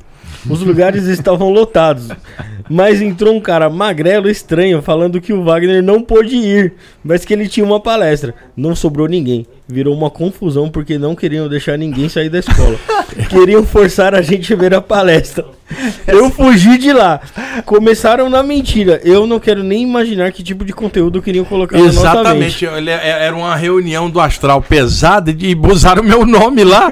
e era uma armadilha para drenar a energia do pessoal, cara. Caramba, existe Existe aí, isso, um engodo. Ah, Isso existe aqui na matéria, vai existir também. Tem que ter um do lado- advogado. Os caras, do lado os de lá. caras meteram uma, uma Meteram um reunião fake. de- é. A reunião uma- fake. É, isso, isso aí com certeza era pirâmide. É, é, Era pirâmide, isso aí era. Cara, você não tinha saído, a tua irmã não tinha ficado no teu lugar aqui, cara? Foi só. Foi só um. um- Era só pra tirar foto? Tem uma, Tá per- tem uma pergunta aqui que os gêmeos mandaram é, de uma pessoa, eu não sei quem foi. É, se, se puder, pergunta para o Wagner: o que significa quando uma pessoa tem sonhos desde criança com familiares, amigos e pessoas que admira, aviso de morte e depois acontece em poucos dias, e também nascimento de crianças antes da mãe saber que está grávida? É, é, normalmente isso é coisa de mediunidade, o Felipe, tá? A pessoa percebe algo antes, seja para partir ou alguém para chegar. Sim. E isso é um tipo de mediunidade que a pessoa tem. Sim. Então, é, ela deve se acostumar e não se abalar com notícia alguma, porque ela vai receber notícias variadas, tanto de alguém que vai como de alguém que vem. Essa sensibilidade é natural dela. Eu conheci um monte de gente assim. É, eu errei aqui, errei feio, errei rude. A pergunta foi daqueles dois corintianos Dos ali. corintianos. Ah, uma amiga sua. Porque ele- eles estão meio deprimidos hoje, né? Vai saber por quê. esses caras que sempre comentavam na live? né? É, são eles dois. Assim, Sabe, sabe- olha, sabe aqueles caras chato que fica jogando um monte de mensagem repetida? São esses dois ali, ó. Ô Wagner, é, o Thiago fez uma pergunta aqui, acho que foi com você que eu falei justamente isso da outra vez. Pergunta pro Wagner se ele sabe se o Jô Soares continua cético em relação ao plano Não espiritual. sei. É- Na entrevista que ele deu nos anos 90, o Jô não acreditava É em o nada. seguinte, eu fui duas vezes no Jô Soares, em 1993 no SBT e 2001 já na Globo. Tá? Na época da Globo, eu pude passar imagens projetadas dos, dos meus livros lá Sim. e foi legal. O Jô, depois da segunda entrevista, em 2001 na Globo, conversou comigo nos bastidores. Contou uma experiência fora do corpo de um amigo meu. Ele falou assim: em público eu não conto isso. Quer dizer, ele era cético, ele, ele era bem religioso, católico, É, era e tal, católico. tal. Mas ele não era tão cético assim, da mente dele tá fechada. E é claro, ele fazia um tipo ali, um entrevistador e tal, mas ele, pessoa, ele era um pouco até, tinha até um certo medo. Vale a pena lembrar também que... E eu nu- só foram os dois contatos com ele na entrevista. Eu nunca tive qualquer contato extrafísico, não sei dizer. Então, porque vale a pena também lembrar que, poxa, existe também a maturidade. Por mais que ele já fosse uma pessoa com uma certa idade, tanto em 93 como em 2001, ele já tinha uma idade, eh, vamos dizer assim, a pessoa diz que ah, já é uma pessoa madura, mas não, às vezes É, daquele não, determinado mas assunto... ele era muito inteligente, Sim, cara. muito. E alguém inteligente, evidentemente, diante de uma verdade, muda opinião. Muita gente passa por lá de lá, era cético aqui, diante do mundo espiritual, fala: peraí, eu estava errado, vamos viver. Continua e abre a mente. O Exatamente. problema é alguém cético e mau caráter. Sim, Porque juntou duas coisas que podem travar. Porque tem gente cética que é uma pessoa excelente e ninguém vai ficar vendo se ela é estudante espiritual ou não. O caráter é o que importa. É, qu- quantas vezes falei isso aqui? Mais vale um materialista que faz o bem do que um espiritualista que não faz nada, cara. Então, essa pessoa desencarna, ela era cética aqui, na mesma hora ela abre e ela vai fazer um monte de coisa legal. O caráter é ótimo, que é isso que é o que importa. Antes da gente continuar o papo, Rafael, vamos, Vamos falar lá. da Candelabro? Vamos lá, Candelabro, José. vamos lá. Cadê o dedinho? Galera, vamos falar da Candelabro aí, que é uma marca nova que começou as operações de vendas aí há apenas três meses em fevereiro, tá? É também a materializa- materialização de uma ideia é, criada e executada pela mão dos seus idealizadores. Eles têm, por enquanto, três velas aí, é, feitas com cera vegetal de coco, que não é tóxica como a parafina. E aí tem as velas, né? Vou explicar pra vocês uma por uma, né? Tem aqui a primeira, que é essa daqui. É a Bafomé. Essa daqui. Ela tem notas de lima, cedro e musgo, tá? É... É uma vela cheirosa, ó. cheira aí pra vocês verem como que é. Mas aí não vou mostrar a minha favorita Nossa, aqui. é uma delícia. Delícia. Tem a Melting Hell, é isso, Rafael? Melting Hell. Melting Hell também, que tem notas de cipreste e musgo de carvalho. Essa aqui é a minha preferida, ó. Sério. Essa Boa aqui é a minha preferida. Muito boa. E tem também a Letting Burn, que é a bergamota, lavanda e patchouli. Essa é a minha preferida. Essa é a preferida Ah, do tem Rafael. patchouli é meio especial. Prefiro né? essa aqui também. É. Eu já sou mais essa Ótimo. Melting Hell A aqui. Melting Hell tem É, essa aqui. Ela é mais amadeirada, né? Hum. A Melting Hell. É, eu gosto de... É, chegou de madeira. Ô, né? Josiel, qual que é a sua preferida, É. Josiel? Qual que você prefere dessas daqui, José? A, Belf- a Bafomé, Melting Hell ou Letting Burn? A Letting Burn? Ele não sentiu, não cheirou nenhuma das três, como é que ele vai saber? Não, mas já senti outras oportunidades. Todas, Fala assim, José, eu fui no feeling. todas a- as compras acompanham a caixinha de fósforo preta, gente. Essa caixinha de fósforo aqui sensacional. E você tem 15% de desconto na compra do Ritual Pack, que é o kit com as três velas, tá? No site também tem disponível o pin de metal aí para pra venda com o bode da marca aí, já colocar na jaqueta, camisa, Lindão. etc. É www.candelabrum.com, o site deles, Candelabrum com K, K-A-N-D-E-L-A-B-R-U-M, candelabrum.com. As dúvidas você pode tirar no arroba candelabrum.ltd no Instagram. E você usando o cupom ISTO666, você tem 24 horas com 20% de desconto em todas as compras no site. E depois das 24 horas o cupom fica para sempre com 10% de desconto lá no site da Candelabrum. Velas sensacionais, meu. A Melting Hell pra mim é top. O Top. Bafomé, só pra citar, Hum. Porque talvez tenha gente religiosa assistindo, vai associar Bafomé com o diabo por É. uma questão de distorção cultural. É. E vai acusar o maçom de adorar o bode, que É. o Bafomé. O Bafomé é um ídolo do qual os cavaleiros templários foram acusados de adorar. Porque na época das duas cruzadas, Uhum. né? o- os cristãos foram para tentar tomar a terra de Jerusalém, que era dos árabes, o invasor era o cristão, historicamente derrotado duas vezes no Oriente Médio, voltou Quando os cavaleiros templários voltaram, Felipe, eles voltaram com a mente mais aberta, eles tinham contato com outras culturas. E a igreja tinha prometido muita terra. Quando os templários voltaram, eles eram donos de terra e adquiriram um poder econômico enorme. E aí o que, que restava fazer? Exterminar os caras. Então acusaram eles de ter trazido um, um- um ídolo chamado Bafomé, que representaria o diabo para eles, e que eles passaram a adorar. Aí acusaram os templários, e o último dos cavaleiros templários, que foi exterminado na fogueira, se chamava Jack de Molay, em 1313 ou 1314, que quando estava na fogueira já morrendo, virou pro papa da época. E pro rei falou: em menos de um ano, enquanto vocês dois não além, em menos de um ano os dois morreram.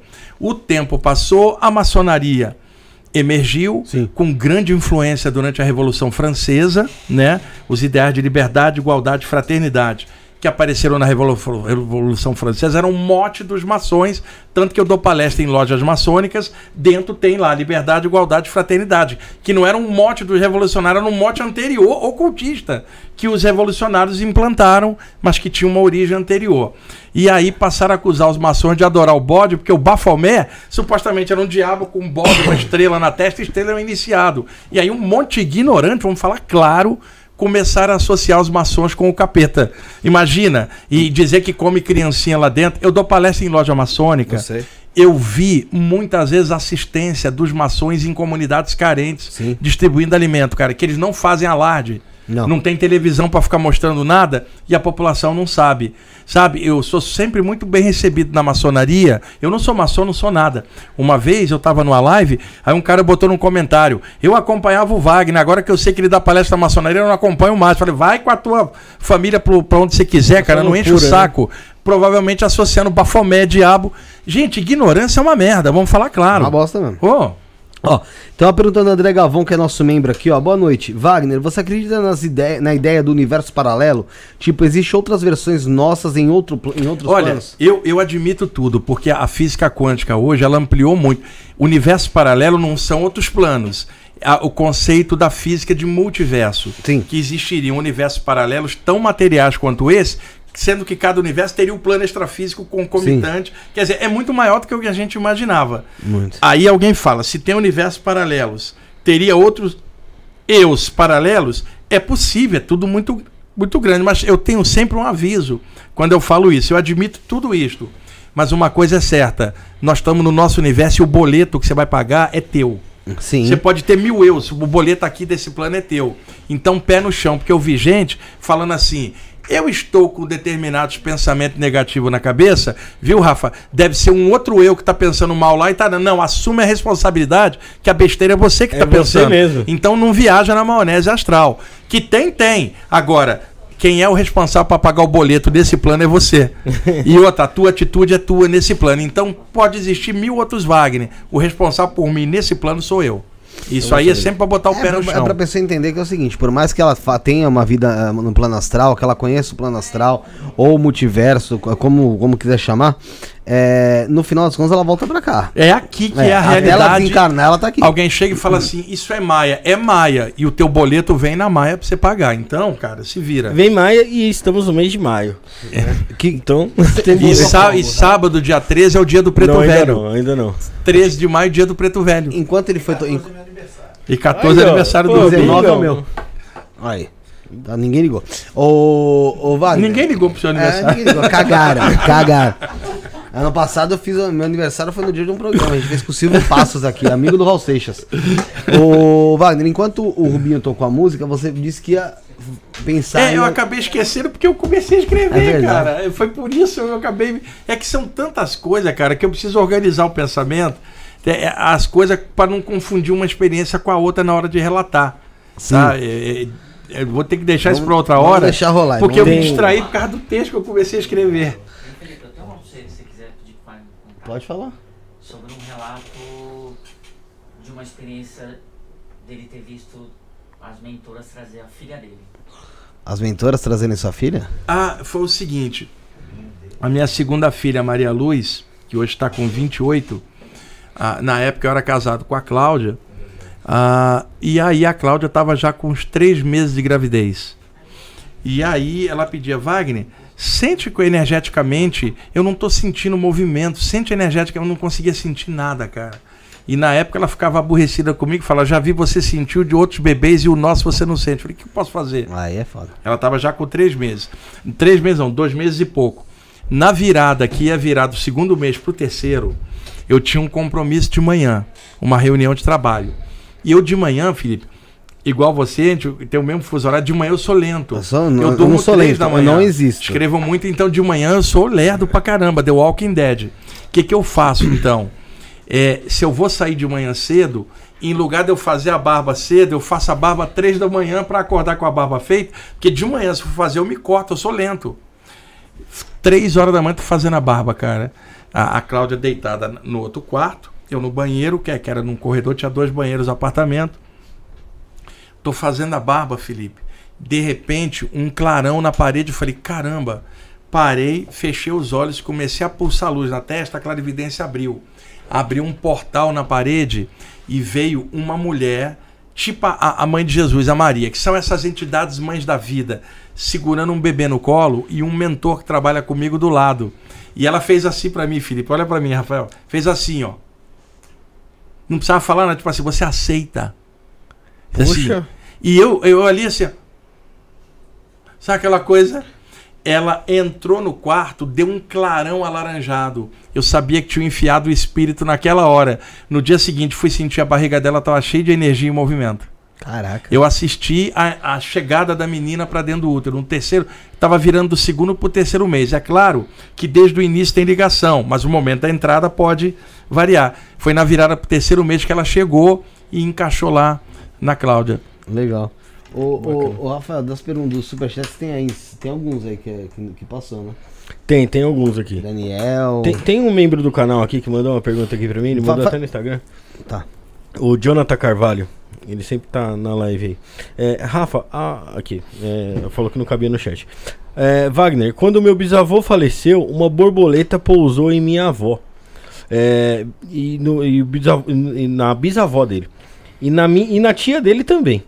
Toda vez que minha avó sonha com ele, aparece uma borboleta aqui em casa. Tem alguma relação, algum jeito de ser ele? Um mentor não, não, antepassado? que é ele não, isso aí não. O que pode acontecer é, é isso aí o xamanismo explica bem, né, cara? Os xamãs já falavam nisso. O, o plano espiritual pode usar o reino animal para poder criar uma manifestação para ter um simbolismo. Então é possível mais uma manifestação energética que possa ter atraído a borboleta para lá naquelas ocasiões. É, mas com algum conteúdo espiritual, que seja o avô não, porque aconteceu com várias pessoas, então tem algum mentor que trabalha ligado a essa vibração.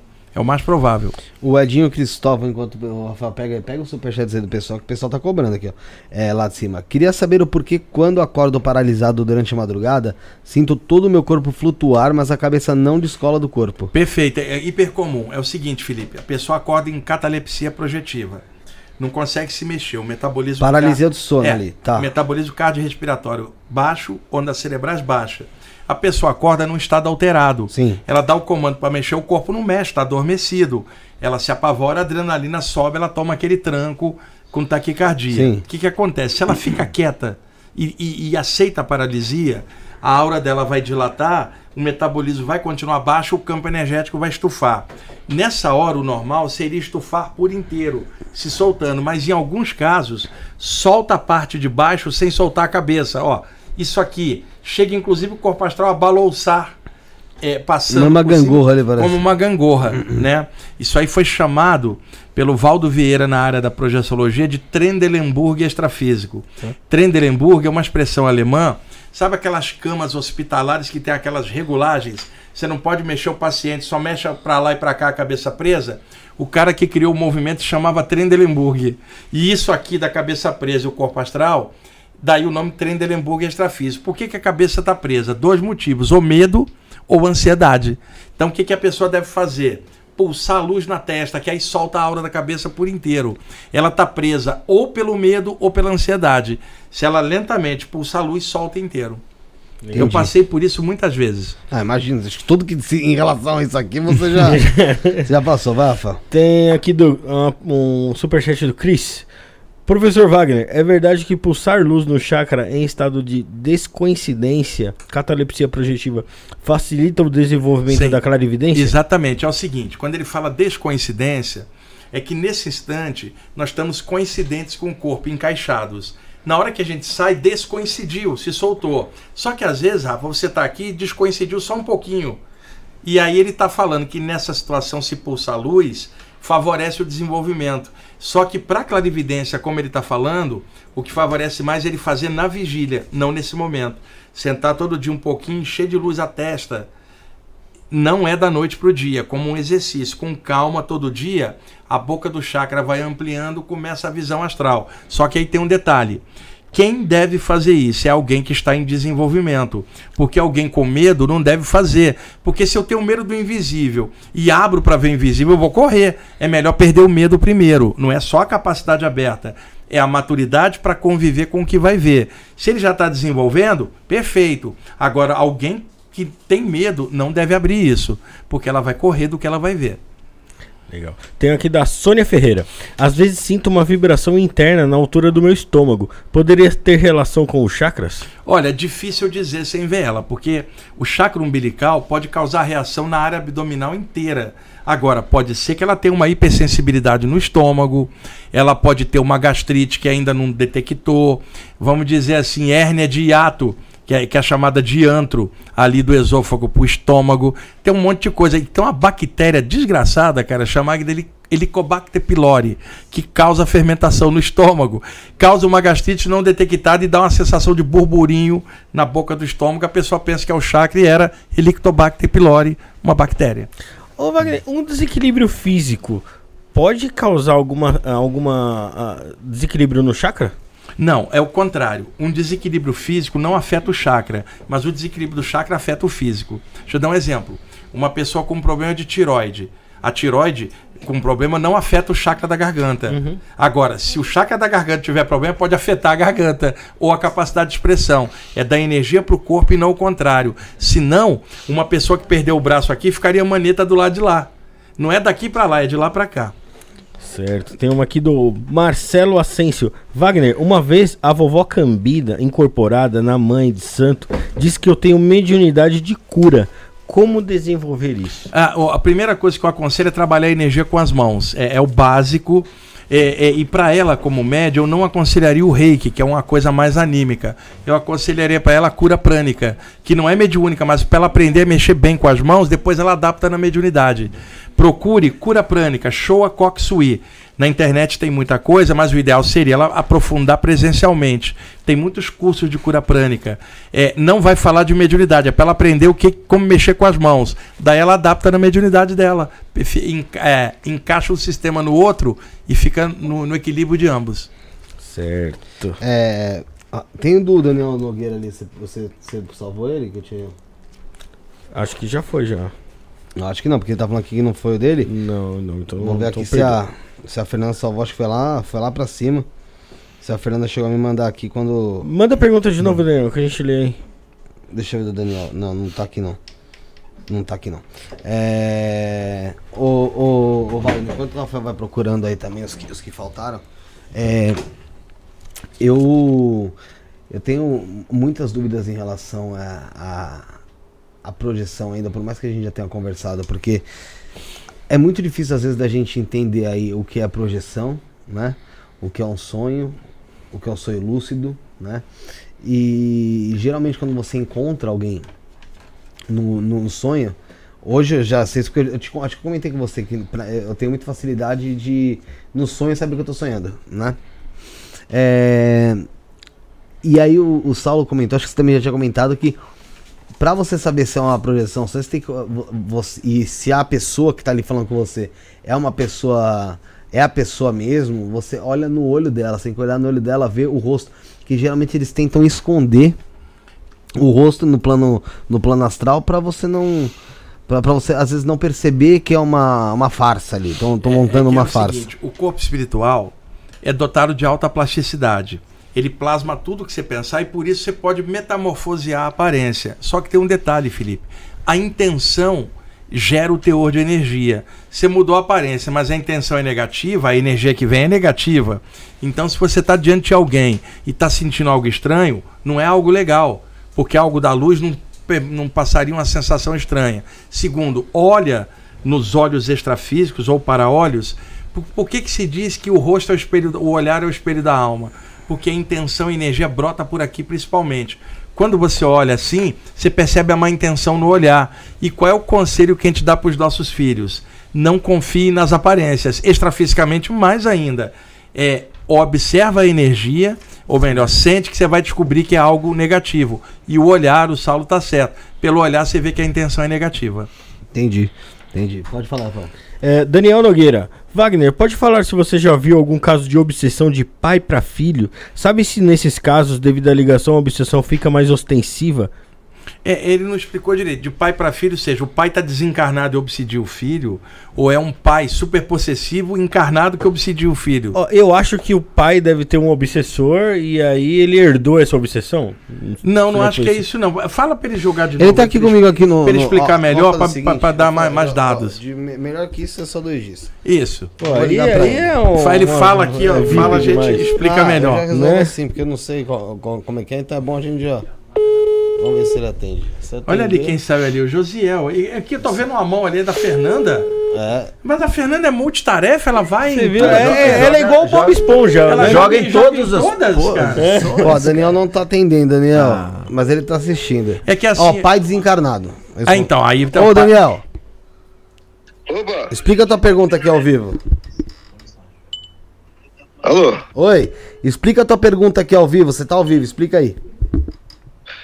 Não, então, eu queria saber, é, no caso do espírito é, desencarnado, como o pai obsidiando o filho, se nesse caso aí a obsessão devido à ligação consanguínea, ela tem um efeito maior, assim, em relação Não. ao filho obsidiado. Tá. Beleza, perfeito. então, Daniel, tamo junto, obrigado. É, é o que eu tinha pensado, o pai desencarnado assediando o filho. Ele tá perguntando se a relação dos dois, como pai e filho, consanguínea, é, é, deixaria o processo mais agudo. Não é isso, não. Porque o mais provável é uma relação de vida passada. O, o, o Rafa, em que os dois estão juntos, vem como filho e pai, para ver se acerta, um desencarna e lembra do lado de lá e fica em cima. Também conheci casos em que o pai obsidiava o filho, não era por maldade, era apego, ele não queria sair de junto. Só que ele não estava legal e prejudicava energeticamente a criança, né? Então é normal acontecer de uma relação familiar ter algo no passado que os dois eram inimigos e estão juntos agora e de repente dá uma, uma treta dessa, vamos chamar assim. Eu já vi outros casos de avô obsidiando o neto com ódio mortal. O, a- o neto é uma criança, um problema de outra vida. É possível, não é o laço consanguíneo que vai causar nada, não. É a relação emocional ou espiritual, às vezes anterior. Ô Wagner, e pode acontecer o seguinte, meu, por exemplo, um caso desses aí que os dois eram inimigos e aí, pum, veio agora pai e filho. Só que aqui, pô, os caras tiveram uma relação harmoniosa, descobriram que tinham várias coisas em comum Os e dois, acabaram os se do- dando os dois se acertaram, mas isso acontece. Só que aí, pum, desencarnou e relembrou tudo que aconteceu. Não, mas a- a- a- se mudou durante a vida, essa mudança vai pro lado de lá também. Mesmo que você tenha lembrado, vai valer a transformação atual, cara, em cima do, do fato anterior. Agora, é, é, por exemplo, na maioria das vezes que vem um caso assim é para ver se harmoniza, cara, através de uma nova relação. Às vezes sim, às vezes não. Mas muitas vezes nas famílias estão inimigos de vidas passadas encaixados. Por exemplo, aqueles dois caras ali gêmeos, corintianos, o Fábio e o Fernando, tá? É, eu revelei outro dia para eles uma coisa que eles ficaram confusos. Eu falei assim: olha, vocês dois vieram no mesmo útero, então nenhum dos dois, cada um não tem um mentor, é um mentor para os dois. Ei, Aí eles já- falaram já assim, tão- mas como eu falei, segunda, quarta e sexta ele fica com o Fábio, terça, quinta e sábado com o Fernando. Eles falaram assim, e domingo, domingo ele vai fazer terapia, porque aguentar vocês dois não é fácil. Às vezes vem junto, justamente para quebrar esses, esses padrões negativos. foi quase essa, não foi, Felipe? Plausível, plausível. Cara. A, Anankara é uma expressão celta, significa amigo de minha alma. Vai que os dois são amigos, né? E também vieram juntos, né? Um falou assim: você vai descer, mano, eu não vou deixar você sozinho, não. Vamos junto, mano. Descer junto. O Alexandre Vanucci fez uma pergunta interessante aqui, inusitada. Wagner, fiz várias cirurgias intestinais e perdi o umbigo. Isso pode me prejudicar nesse chakra? Não. A, a- a- porque A parte física não. não, vai senão ele estava lascado quando desencarnasse. O chakra estaria ferrado eternamente. Não. É, o limite físico não vai afetar o chakra. Agora, depois de tanta cirurgia ali, energeticamente pode ter algum processo. Eu não sei sem ver a pessoa. É possível, depois de mexer tanto, energeticamente, posso ter mexido a aura do abdômen inteiro. Mas de qualquer forma, isso não é uma coisa que vai acompanhar do lado de lá, cara. Tá. É, Quem tem mais aí, Rafael? Do pessoal daí? Não, não tem mais. Não tem mais Superchat, não. Então vai, vamos pegar do chat normal também aqui. É, e tem o pessoal do, do que mandou no Pix também, que eu vou ver aqui. Tem uma do Atevaldo. Não sei quem é o Plínio, Fernanda. Ó, a Garine Siqueira falou: pergunta se o Wagner aprova. Postei a foto que tirei com ele aqui em Porto Alegre com a música Shine for Me. Acho que ele conhece, eu adoro. Gratidão a todos vocês pela Cara, linda live. Shine For Me, o nome não me é desconhecido, agora eu não lembro quem é, quem é a banda que toca. Mas é, ela pode usar foto. Eu, eu tiro muita foto com o pessoal em palestra e curso.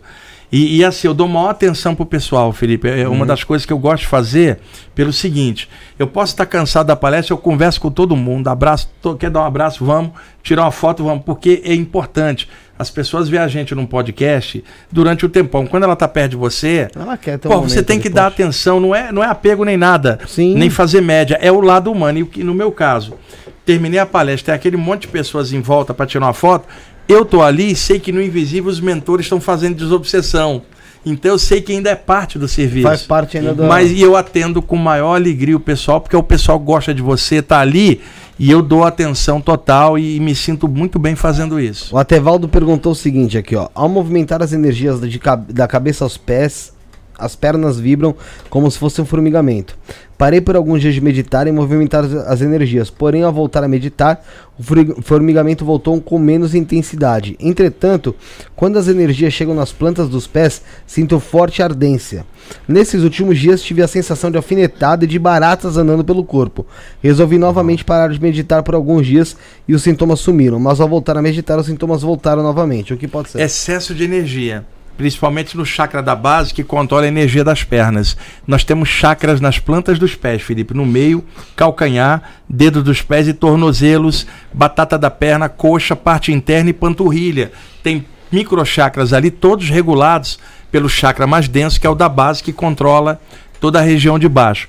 Quando a energia está muito acumulada, o que, que sugere? Gastar essa energia, andar todo dia, meia hora, vai descarregar, vai desaparecer esses sintomas que ficam exacerbados, que quando ele começa a mexer energia, já tem energia em excesso. Se a energia tivesse normal, não aconteceria isso. Queima um pouco de energia andando um pouco.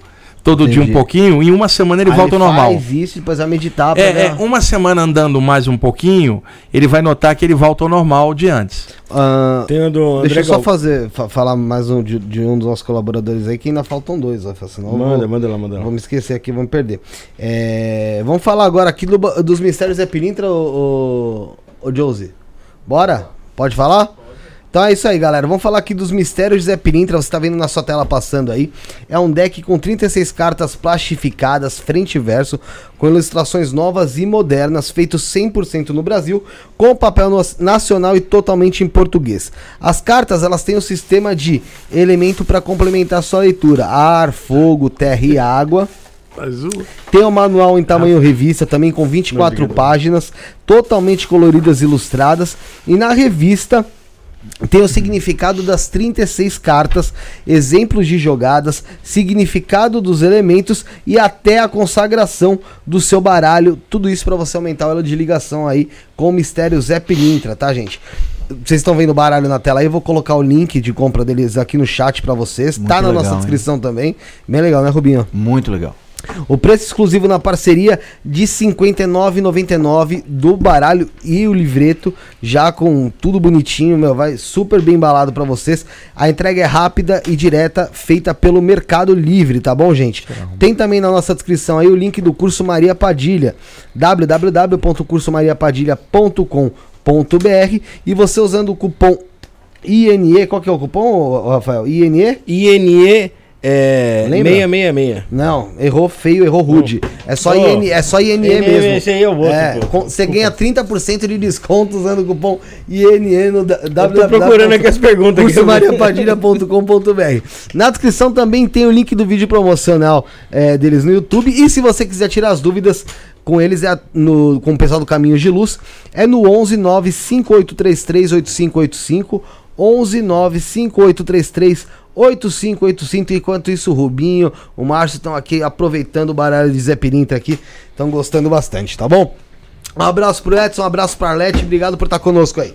Ô Felipe, o 666, só pra. Vamos lá. Ah, havia, lá na década de 70, na época do vinil, que se, um mito que se você pegasse o disco do Pink Floyd, do, do- desculpa, do Led Zeppelin, e fizesse ele girar ao contrário, ele ficava repetindo 666, que seria o número da besta. Conversa fiada, era um mito total isso. E aí eu tinha comprado, eu tinha 15 anos, em 1977, estava comprando os discos do Yes, do Genesis, do Queen na época. Eu me lembro, eu tinha comprado o News of the World do Queen e comprado Physical Graffiti, que era de 75, eu Nossa, comprei em 77, um que tem a clássico. Cashmere. Cara, eu entro com o disco do Queen e, e o do Led Zeppelin, que tem uma capa linda, um prédio e tal. Minha mãe olha e fala assim: agora ele tá trazendo o diabo em ondas sonoras pra casa. Por causa do negócio do 66 que teria, eu fazia o que não tinha nada, era um mito. A ignorância é uma merda, eu vou repetir isso de novo. No, quando a gente bateu os 100 mil, os 100 mil inscritos no canal de corte, era o programa 333. E tava o Vic Vanilla aqui e o Del Débio, né? E aí o Vic Vanilla, quem conhece do Templo Luciferiano e tal, eu falei assim, pô, a gente já bateu 100 mil inscritos no canal de cortes hoje, né? Porque já, já sabia pela, pela quantidade de inscritos por dia, mais ou menos, ia dar hoje, ia daquele dia mesmo. Eu falei, pô, hoje o programa é meio besta, né? Meio 333, metade do 666. Boa. Dando risada, tudo. É, a Vandilena E o, le- o legal é que a gente tava aqui, né? Conseguimos, graças a Deus. E Bater ele não vivo. foi graças a Deus, não. Ele É. não foi graças. Ele falava, Graças a é, Deus. é, eu fa- não, falando, o, né? o Vic Vanilla falando, foi graças a Satã, não foi graças a É, Deus, eu, não. eu dando discurso aqui, ele graças a Satã. Aí eu puxava ele graças a Satã. Ele, olha que eu já vi aqui umas três vezes, eu tentando aqui manter. essa- Foda. É, Vandilena Teodora mandou aqui, ó. Wagner, tive um sonho onde apareceu um Exu com cartola branca, olhando o que eu fazia dentro da casa do meu tio que já tinha falecido. E tinha três espíritos com as mãos enri- enrijecidas. É, o que pode ser? É difícil de entender, né, Wagner? Porque pode ser sonho, não É, sabe se é esse Exu né? com, com ca- cartola branca Pode pode, ser ser, um protetor que estava tirando essas três entidades a Pode ser pegar. que Porque Exu. três Pode pode nem ser, é, Então. mas essa entidade com as mãos rígidas não é algo legal. Tá? É, de- Essas outras é, entidades. pode ser que ele tenha ido para ajudar a tirar, mas não, não tem como saber isso agora. Entendi. Ela falou que não entendeu esse sonho até hoje, mas vai continuar sem entender. Porque a gente não sabe o que foi. Mas pode ser provavelmente isso que o, que o Wagner falou. É, o Rafael Bandeira mandou aqui, ó. Eu consigo algumas vezes fazer projeção, mas em curto tempo perco o foco e a lucidez da experiência.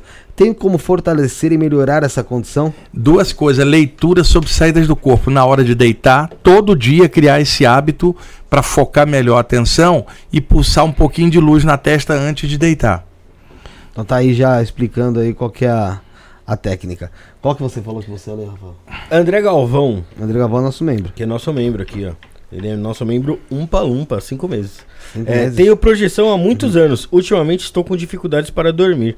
Pode ter influência espiritual para evitar minhas projeções? Olha, é, provavelmente não. Na maioria das vezes são fatores aqui do mundo físico: estresse de trabalho, preocupação com alguma coisa, acúmulo de energia, porque o acúmulo, o corpo tá cheio de energia. Para que, que ele vai dormir para pegar mais energia? Então a pessoa fica pilhada, né, agitada. Mentalmente ela quer descansar, mas o, o corpo, a circulação da energia continua. Então gastar um pouco mais de energia, andar um pouco, fazer, praticar alguma atividade. Eu, por exemplo, eu fico quase todo dia horas em pé dando aula, cara. Então eu tenho uma atividade que, que me ajuda a manter, Descarregar, né? a descarregar. Se eu fico esses dias assim, eu acumulo, tem que andar todo dia, né, lá perto de casa para poder desacumular. O acúmulo pode causar isso que ele está sentindo.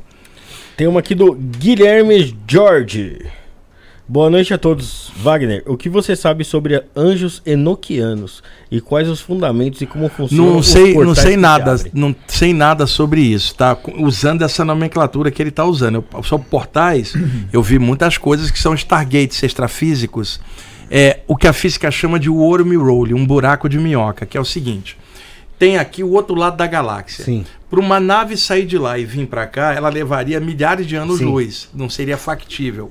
A não ser que aquele povo tivesse uma tecnologia que abrisse uma passagem, um portal, atalho. um atalho interdimensional que entrasse aqui e saísse aqui em um segundo, eliminaria a distância.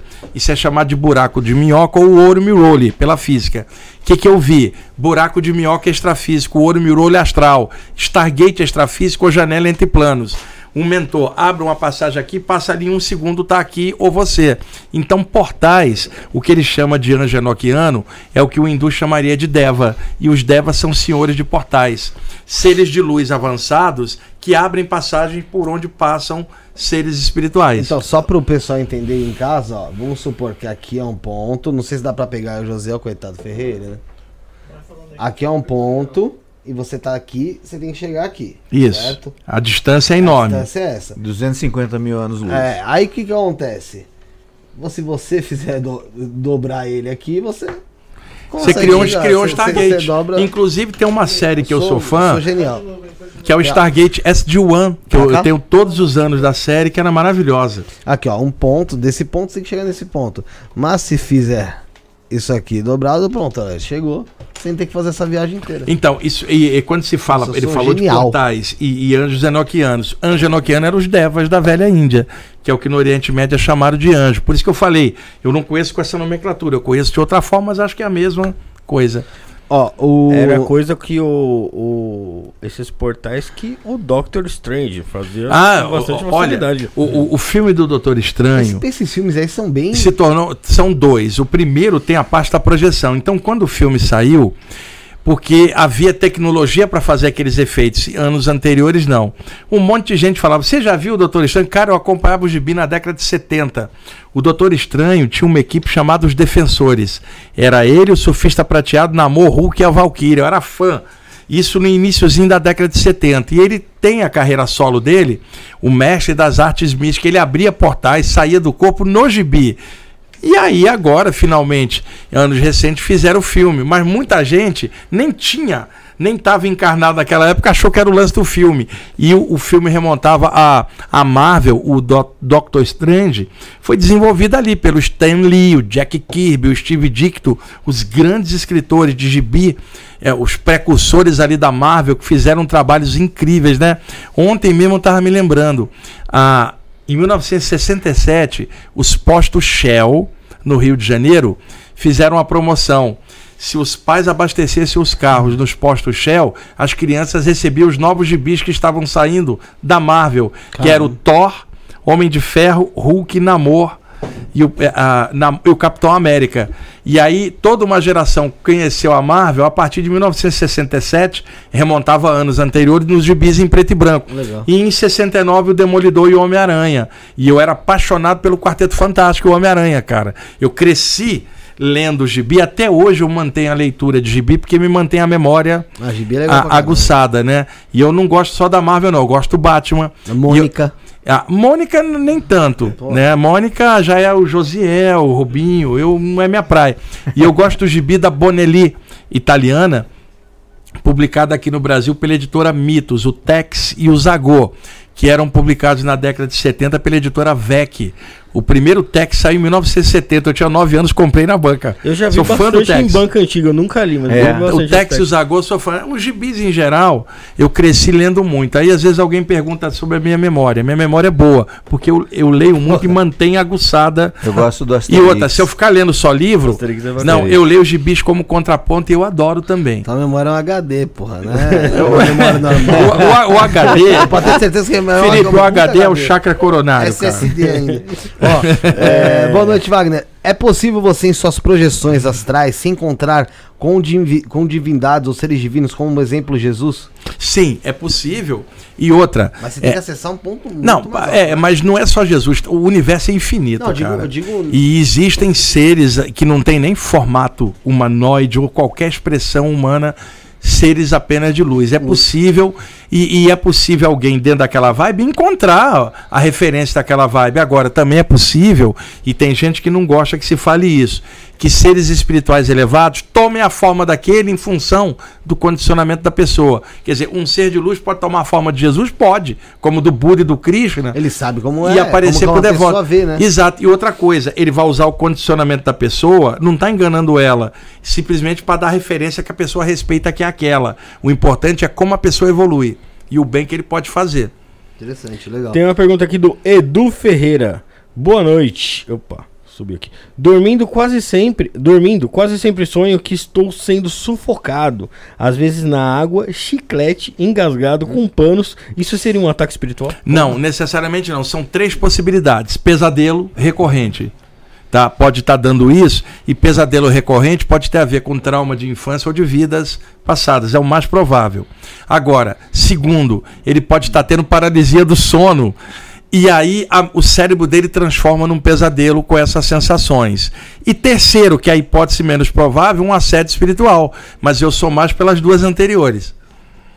É, Daniel Nogueira, Wagner, certa vez me projetei de forma inconsciente e acabei saindo do planeta. Ao passar pela atmosfera, senti como se meu corpo tivesse tendo pequenos atritos com a atmosfera. Pode falar mais sobre isso? Mental, né? É, é, e não, Não? exo- chama-se exoprojeção. Quando você Exo sai- quando você vai para fora. Não, pode ter com o corpo astral também, mas vai dar esse efeito. À medida que ele vai atravessando, parece que ele está tendo atrito e o atrito vai diminuindo, como se fosse a camada atmosférica exercendo uma resistência que não é no corpo astral, mas no cordão de prata que está ligado à matéria. Porque o cordão de prata mantém a densidade para cá. Dá a sensação que o cordão está tendo um atrito com o prana da, da atmosfera saindo, porque a nossa atmosfera ela filtra todas as radiações solares e celestes que chegam na Terra. No espaço sideral, o vácuo sideral não tem oxigênio. Então a massa de oxigênio que envolve o planeta está interpenetrada por prana solar, que não tem lá fora, porque é o espaço livre. Então na hora que você sai, é como se você fosse tendo atrito até atravessar. Se for uma experiência de corpo mental, ela não teria esse atrito, ela já se veria Ela já vai direto. diretamente. Entendi. É, tem aqui, ó. Ô, o- ô, o- Wagner, já que você falou em corpo mental, é, quando você, para você fazer essa experiência do corpo mental, Cara, me você cortou tem que legal, hein, porra. Oi? Me cortou legal, Rafael. desculpa. Chateado. Mas Vai continua. É, para você fazer essa experiência aí de uma projeção mental, você tem que passar primeiro pela projeção É, astral e depois pela mental. O normal seria o corpo astral sai e depois você se projeta para para ir o corpo mental direto é possível, mas é muito raro. Então, a gente, a gente, pô, a gente abandona aqui o corpo físico, faz essa, eh, essa passagem pro astral e abandona o astral e vai Isso pro são mental. duas saídas. Será que a gente corre o risco de ter uma anterior a essa aqui e essa aqui ser tipo Não, não tem como. também? Ca- Cara, sabe por quê?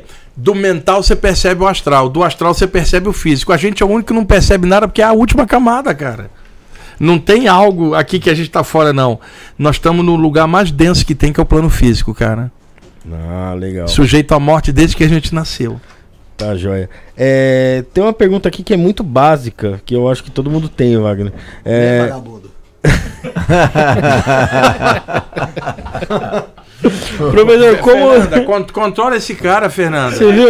Eu, eu tô Ô, aqui, ó. Fernanda, Ó, ó, ela tá ameaçando vir aqui, ó. Não, ô, ô, ô, Wagner, eu acordei hoje às 5 e meia da manhã. Agora aqui, ó, já são 23h52 e ainda tô, sou chamado de vagabundo. Você é um ainda. carinha. Isso, isso, é- isso é uma. Você é um isso é um tapa na cara da sociedade. É, professor, como diferenciar o sonho de projeção astral? Ah, essa pergunta é, clássica. é, é clássica. Eu aconselho primeiro, ela primeiro estudar o sonho para poder comparar. E como eu já indiquei outras vezes, o Oráculo do Sono, o Oráculo da Noite, o livro do Siddhartha Ribeiro, da editora Companhia das Letras. O melhor livro sobre sonho, dentro da base da medicina, com a bioquímica cerebral, ondas cerebrais. O livro é excepcional. Por que, que eu, eu situo isso? Você, para comparar duas coisas, você tem que conhecer a natureza das duas. Primeiro que a pessoa não conhece a natureza da projeção porque não está lendo sobre aquilo, e nem mesmo a natureza dos sonhos. E os sonhos você tem uma interpretação pela psicanálise, outra interpretação xamânica, interpretação ocultista, e então cada uma de um jeito. A do Siddhartha Ribeiro, nesse livro, O Oráculo da Noite, ela acompanha os laboratórios do sono. Então, para ela ter uma base do que é sonho, para poder comparar com a projeção. Porque se ela não tiver a base, não tem comparativo. Então, eu aconselho O Oráculo da Noite, editora Companhia das Letras, Siddhartha Ribeiro. Não é sobre saída, é sobre sonho, para ela ter parâmetro de comparação. Ó, a Yuna Vitória fez uma pergunta você já respondeu aqui em algumas oportunidades, só que é, é interessante porque a audiência é rotativa, né? Existe algum risco de em viagem astral eu ser aprisionada por algum espírito maligno ou feiticeiro encarnado e não conseguir voltar? não, não existe ocorre isso. com o meu corpo? Não, inclusive a- o programa que eu fiz na semana passada lá na, na Vibe Mundial Que por acaso é toda Toda quinta-feira, das 19h30 às 20h30, Rádio Vibe Mundial de São Paulo, 95.7 FM e pode assistir online pelo site da rádio e pelo YouTube da rádio. Legal. Semana passada e hoje foram dois programas sobre mitos da projeção astral. Um deles é esse. É, dois programas inteiros explicando. Não é possível. Isso é um dos mitos que se fala. Agora, em casos de obsessão crônica, que não é o normal, uma pessoa pode sair do corpo, se ela já está obsidiada aqui, Felipe, com a entidade grudada, ela sai do corpo, a entidade está grudada. Aí a culpa não é da saída, porque a entidade já está grudada na vigília. E essa entidade pode tentar levar a pessoa para o astral inferior, mas não é que ela vai ficar presa lá, é para drenar a energia dela. O cordão de prata vai puxar de volta. Sim, sim. Mas ela pode perder energia. Mas isso por causa da obsessão, não por causa da saída do corpo. Você já chegou em algum momento a ser, ser muito assediado frequentemente por um mesmo espírito? no- em- Não, o que acontece é assim, é, pelo fato de trabalhar com o público e muitas vezes trabalhar com desobsessão, você vai ajudar alguém, o obsessor da pessoa vem em cima de você. E às vezes, em alguns casos crônicos, levou meses até eu conseguir e os caras vindo em cima porque eu queria ajudar determinada E pessoa. aí você persistiu. É claro, porque se, não, se você não bancar o processo, quando eu digo bancar, não é por arrogância, é dedicado àquilo, os mentores ajudando e você bem firme. Firme que eu digo não por arrogância, é firme no objetivo da luz. Entendi. Ah, tem uma pergunta, a pessoa não mandou o nome aqui, ela mandou no WhatsApp. Ah, pode pedir ao Wagner para falar um pouco sobre a projeção antes da morte? Tem gente que tem essa. Uma, Sim, uma- a, a projeção antes da morte é a projeção do adeus ou de despedida. Então, por exemplo, o Ra- Rafael está morrendo no hospital, os, os estertores finais. Uhum. Quais são os últimos pensamentos do Rafael para os entes queridos que estão ficando aqui? O que, que acontece? É três horas da manhã. O Rafael sai do corpo, o corpo está moribundo já e aparece no quarto de alguém que ele ama. Por um segundo, é às três da manhã. Três e cinco, o corpo morre. Quer dizer, tecnicamente, quando ele apareceu lá, o corpo ainda estava vivo, ele veio se despedir. Isso é muito comum, projeção do adeus. Soldado caiu no campo de batalha, tá morrendo. O último pensamento é pro filho dele aqui em São Paulo. Em um segundo ele aparece aqui no quarto. O que, que os mentores fazem, Rafa? Em vez de abrir uma passagem ali, abre a passagem do quarto do filho, porque o cara vai morrer lá, vai aparecer aqui. Daqui ele quica pro lado de lá. Então, é normal, mais do que se pensa, uma última visita antes de ir para descarregar o condicionamento. Se a pessoa passa para lá sem essa noção, ela pode ficar apegada. Então os mentores deixam, tipo assim, se despede, depois você entra na luz. Agora, com o tempo, essa despedida se torna uma ilusão, porque a pessoa não está morta. Tecnicamente é só temporário, então ela não vai deixar de existir, tipo, nunca mais eu vou ver, quero ver a última vez. Que nunca mais vai ver o caramba, ela vai ver várias vezes, ela tá viva. Mas a ilusão dela no momento pode apegar ela. Sim. Aí os mentores deixam quebrar para ele poder passar, deixa um, Pra uma última visita. Isso. Pra não ficar, não ficar preso aqui. Então, uma pergunta muito interessante do Gessner Albuquerque, mas antes eu vou dar o último recado aí dos nossos colaboradores de hoje, que é da Vinash, né, o, o Josie? Vamos de Avinash. Agora o pessoal vai adorar. Vamos lá, gente, vamos lá. Vamos falar da Vinash. Galera, o Templo Avinash é um templo luciferiano de Quimbanda e Goécia, tá, gente? Você consegue entender melhor o que é isso procurando no YouTube aí.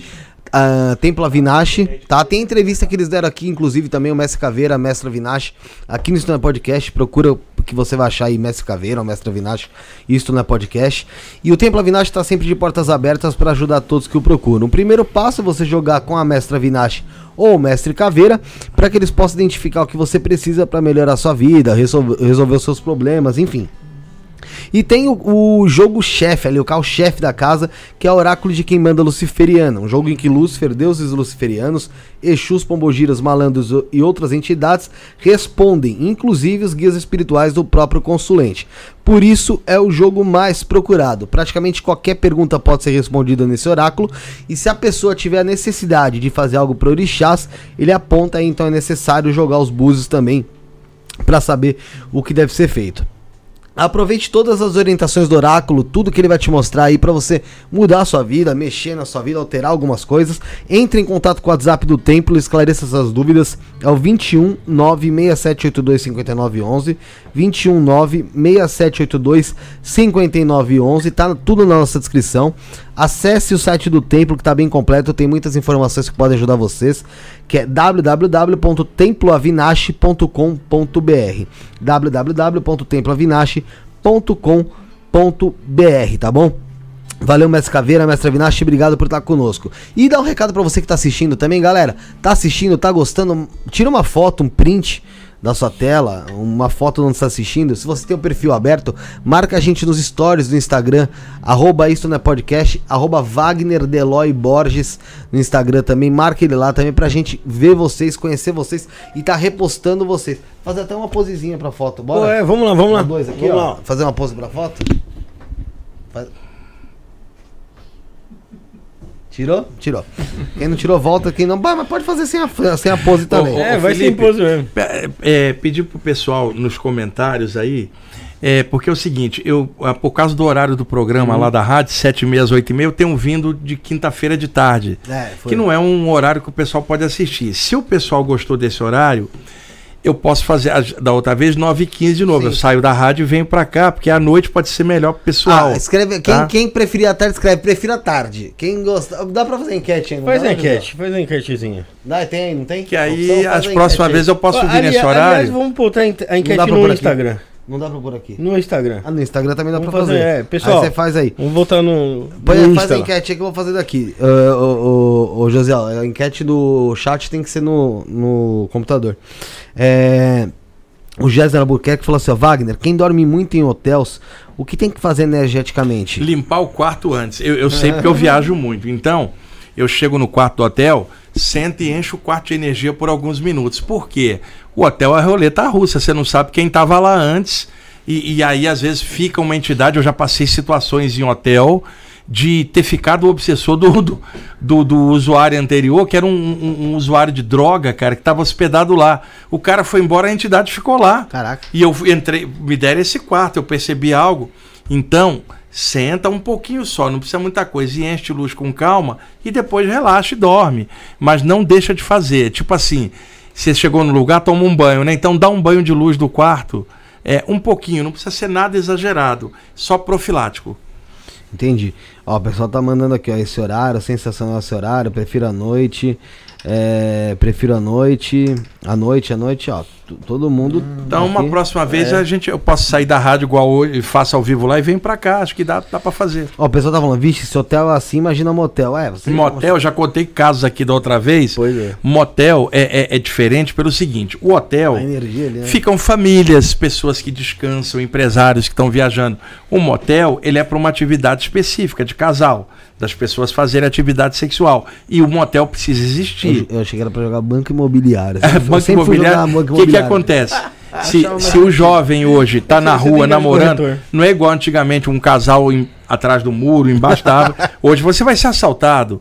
Então é claro que o motel, o motel é necessário. A É. gente tem que ter mente aberta, cara, tá? Agora, o ambiente, ninguém vai pro motel para meditar ou rezar, cara. Então você não espera uma energia com o chakra de cima. São chakras de baixo. Isso não é bom ou ruim, só é denso. E aí o ambiente do motel, qual é a decoração? Avermelhada, Sim, sim. alaranjada, porque estimula o movimento. Ninguém vai botar azul pastel ali que o cara relaxa. Então, a atividade é igual um restaurante chinês. Decoração vermelha ou laranjada dá mais fome. Então, o, o- o motel tem um- uma a, a decoração apropriada para o casal que vai fazer o ato. O que, que acontece? É, uma coisa é um casal entrar no quarto, um casal que tem um relacionamento estável e que apenas está ali. Diferente de uma saída aleatória que você não conhece a pessoa direito e vai e sai outra noite com. Então, essa rotatividade pode abrir um assédio espiritual que às vezes está junto com a pessoa que você saiu, que você conheceu naquela noite. E, e outras assédios que podem ocorrer. É diferente de um casal entrar num motel num relação, relacionamento já estabelecido. Agora, a saída aleatória é que é o lance que traz a vulnerabilidade. Às vezes na aura da pessoa já tem alguém. E o ambiente do hotel não favorece tirar a entidade, porque o ambiente é mais denso e algumas entidades estão atrás de energia sexual. E o motel vive dessa energia que eu não estou dizendo que é moral bem ou mal estou dizendo que é apenas os chakras de baixo. Então o, motel é um pouco mais complicado. Eu já ouvi falar o seguinte, que você tá no motel lá, você vai fa- comer, você vai ter o ato sexual, você nunca faz, não tô falando, é lógico, um casal ali, ó, tanto faz, indiferente, mas sempre tem alguns espíritos que estão agindo da mesma Não, maneira e, ali. e por isso que eu falei, depende da sinergia do casal. Um casal num relacionamento estável já há um acoplamento áurico entre os dois. Quando você conheceu a pessoa na noite e saiu, isso aí é, é superficial. E aí, se tiver entidades ali, eles entram através da pessoa para você. Ele- os caras já ficam esperando. Ah, ele entrou com alguém que está vulnerável. Então, crau. Diferente E de um a casal. energia- A energia, exata, esse que é o problema. Entendi. O Paulo Vitor falou assim, ó, "Ah, sou dependente químico, é possível que tenha obsessores, estou limpo há sete meses. E é foda pra caramba que eu sonho com droga o tempo todo. Sim, a- o, o sonhar com droga é o inconsciente dele, porque o viciado é viciado a vida inteira, mesmo que ele não esteja usando, Sim. vai ter que lutar isso qualquer que É seja o vício. patologia. Então, durante o sonho, pode aparecer na tela mental dele a, a imagem da droga que ele está segurando durante o dia, à noite o inconsciente tenta é, é, é, jogar o desejo para fora para aliviar. É, cara, resiste, trabalha em cima. Existem muitos viciados que pararam e até hoje estão saudáveis, mas lutaram. É uma luta, cara. A- é, procure ajuda, terapia, outras pessoas que estão lutando, porque uma dá força para outra. Agora, o assédio existe quando a pessoa está usando, Felipe. Quando a pessoa luta e vence aquilo, a energia da droga não fica mais no sistema, ela foi transformada. Agora, pode ter um espírito ou outro que ainda insiste meses depois, porque como a pessoa ainda está sonhando com aquilo, ele insiste para ver se ela volta. E aí que você tem que botar tua força, segurar a onda e resistir. O assédio vai por causa do uso. Se você parou de usar, lentamente vai limpando. E, e resiste, fica firme. Ó, tem uma Tem- pergunta que... Fala. Tem uma aqui do MC Vitim D19. Fala MC. MC. Tinha muito déjà vus na infância. O que seria? Ah, o, o déjà vu, a, a expressão é déjà vu. Déjà vu. Que é uma expressão francesa. Fala oui, oui. Eu vi o déjà vu, déjà vu. Sensação de já ter visto. Tem múltiplas explicações para isso. Desde a oftalmologia até a vida passada, cara. O oftalmo vai falar que a reflexão da luz nos objetos, a partícula de luz refletida, ela entrou, o cérebro não registrou. Um segundo depois ela registra, parece que ele viu duas vezes. Isso é a explicação técnica. Segundo, um lugar muito antigo, sensação de já ter visto, você pode ter vivido lá. Terceiro, você teve lá fora do corpo durante o sono, no outro dia parece que você já viu uma noite antes que você não lembra. Então são várias possibilidades. Então tá explicado aí. É, mais alguma coisa aí? Não, não. Não? É, vamos pedir pro Rubinho tocar É, mais uma então, eu, eu falei com o Rubinho para ele fechar a live com algum mantra, cara. Ele escolheu um ali que eu não sei qual é, que pra ele dar a última canja aí pra Mas gente. aí vai dar a última canja e a gente se despede. É, porque Ali, já deve ser quase. Já é meia-noite, não é? Seis. É, e você vai ter que pagar Uber É, pra gente prometido. porque não tem mais metrô. É, olha, olha aqui. Metrô tá fechado olha, só. vocês, pessoal que estão assistindo, esses caras exploram a gente aqui. A gente bate, é mais horrível isso aí. Vamos fazer Hare Krishna.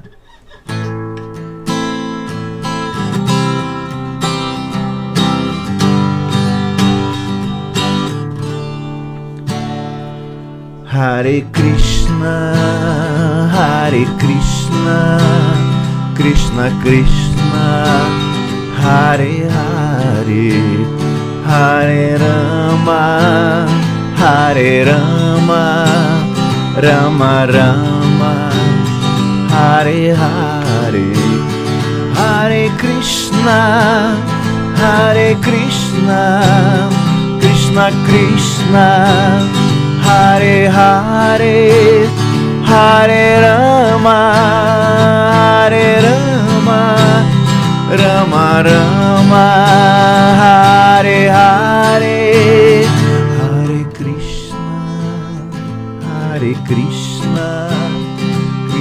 Krishna Hare Hare, Hare Rama, Hare Rama, Rama Rama, Hare Hare. Show, Aí, garoto! Dávila, Legal, show de bola. Ô, ô, Felipe, a gente podia marcar nesse esquema de quinta-feira, aqui de- vindo da rádio pra cá. uhum. E aí eu venho com o Rubinho de novo. O Rubinho vem uma quarta lá no grupo de estudo e vem Aham. quinta. Que aí da próxima vez você canta mantras, cara. Aí a gente faz. Ele gente vem junto comigo alguns. e a gente podemos até falar, podemos falar do tema. Sim, pra gente falar do tema Que aí eu também. vou traduzindo e ele vai cantando. Show de bola. Show de Podemos bola. fazer podemos isso pra fazer próxima também. vez. Que tal, Rubinho? Vamos. Show de bola, fazer dá assim. pra fazer sim. Rubinho, só arruma teu microfone aqui, ó. Só puxa ele mais. Opa, agora sim, agora, aqui, agora sim. É, Antes da gente se despedir, então, aqui, galera, pra você que tá assistindo, gostou do bate-papo e tal, Não esquece de deixar o like. Sei que você às vezes acaba esquecendo, porque às vezes estou vendo alguma coisa no YouTube, esqueço também de deixar o like lá, lembro só quando falo. Então deixa o like. É, olha, ó, o pessoal votou aqui, ó, e teve Noite. 87% pra noite e 12% Uau. pra tarde. Então a próxima a gente faz do mesmo jeito. Começa Né? às 9h15, sai lá da rádio e vem pra cá. Boa. Legal. Então, galera, você que gostou, é, se inscreve no canal, deixa o like. Novamente pedir ajuda de vocês aí. A gente precisa de vocês para continuar o projeto. Então, se você puder ajudar a gente com valor no Pix, qualquer valor, o Pix é 11 97764 7222. 11 97764 7222. O beneficiário é Felipe. Tem o QR Code também aí na tela para você mirar a tela do seu celular no- quando você abrir seu banco. E aí você consegue fazer um Pix de qualquer valor, vai ajudar muito a gente a continuar o projeto, a continuar esse trabalho que é- tá sendo 100% aqui, tá? É, eu vou agradecer algumas pessoas aqui, né? Prim- novamente agradecer Origem Studios, você quer fazer seu podcast, Instagram, arroba Origem Studios, 11977647222, WhatsApp, tá na nossa descrição. Você que quer sua marca anunciada, quer fazer um patro, quer patrocinar o programa, tem o e-mail isto não é podcast arroba gmail.com ou o próprio WhatsApp mesmo 11977647222 tem o link dele aí você também indica convidado quem você quer ver aqui quem quer, é, quer elogiar quer criticar tudo é por esse WhatsApp aí mete o pau senta aí a mão que quando dá eu vou dando uma olhada lá que é muita coisa então às vezes eu me perco mas pode sentar madeira lá. É, agradecer o pessoal da Mãe Amor, o Otávio Leal também. 11 983660100 www.maneamor.com.br Pessoal do Caminhos de Luz, o baralho do Zé Pilintra aqui, tem a link, o link de compra aqui do baralho. Agradecer eles também aqui, ó. 11 958338585. O pessoal do Templo Avinashi, WhatsApp 21 967825911 www.temploavinashi.com.br. O pessoal da Candelabrum também aqui, ó, que até uma das nossas seguidoras hoje comprou a vela, mandou aqui no WhatsApp. Pô, que legal, comprou, bacana. comprou a vela. www.candelabrum.com Instagram, arroba candelabrum.ltd, tá aí na nossa descrição. Você pode se tornar membro do nosso canal, vai ajudar o canal e também você vai ter acesso a conteúdos exclusivos, teu nome fica em destaque, vai ser legal pra caramba. Ao lado do botão inscreva-se pra quem tem Android ou tá no computador, tem o Seja Membro. A partir de R$ 4,99 por mês. Gente, é- é- não tem plano diferenciado. Lá tem vários planos pra quem quer ajudar da maneira que puder ajudar, mas o plano mais básico é de R$ 4,99 por mês, que você tem acesso a tudo que o plano mais caro também tem. Então, você pode assinar lá o Seja Membros, tem live, vlog, tem o que mais lá que a gente grava? Fotos do Rafa. blog, Hum, tem, Isso é no OnlyFans. tem figurinha. Figurinha, vai é. figurinha. Teu nome fica em destaque, é bem legal. Se torne membro do E, nosso e, canal. e, e- e, pô, de vez em quando a gente faz um sorteio aí só pra membros aí É também, verdade, né? é verdade. Inscreva-se no canal, ajuda muito. Cortes do Stoner Podcast também tem. Tem corte do Wagner pra caramba lá. Muita coisa sobre projeção astral, sobre mundo espiritual. Tem nossos grupos de WhatsApp que estão na, nossa- na descrição aqui do, do vídeo, tá? Grupo 1, grupo 2. Nosso grupo do Telegram também. E nossos Instagrams aqui, arroba Felipe, underline das Torres, que sou eu. O Brunão, arroba BC, underline de Souza. Rafael, arroba Rafão Santista 10. A Sarinha, arroba Makeup Sara Torres. E a nossa equipe técnica, que é arroba Josiel, underline Cândido. Rubinho, qual que é seu Instagram, por favor? Arroba Rubinho de Ávila com dois L's ponto C. Rubinho de Ávila com dois L's, ponto C. Você que gosta aí, o Rubinho canta muito, tem umas músicas maravilhosas aí. Você tá com alguma pra coisa no. YouTube?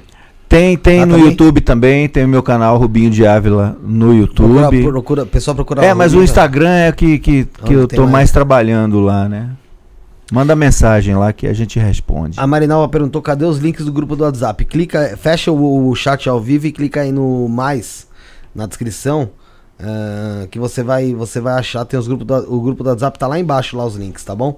É, Wagner, será que você tem, tem Instagram? Arroba Wagner Deloy Borges. Sim, quem, Tem quem canal do- responde pra mim é o Diego, É o né? Diego Porque Roque. muita mensagem eu não tenho como atender todo mundo. E tem o teu tem o seu canal no YouTube. Wagner Borges com 202 mil pessoas lá inscritas Você no também canal. participa do Projeto Farol. Projeto Farol toda terça-feira, de meio-dia a uma hora, lá no, no podcast Planeta. Sim, sim. Projeto Farol, programa falando de espiritualidade. Sim. E também tem o programa do, do Wagner na Vibe Mundial. 95.7 FM, toda quinta das 19h30 às 20h30.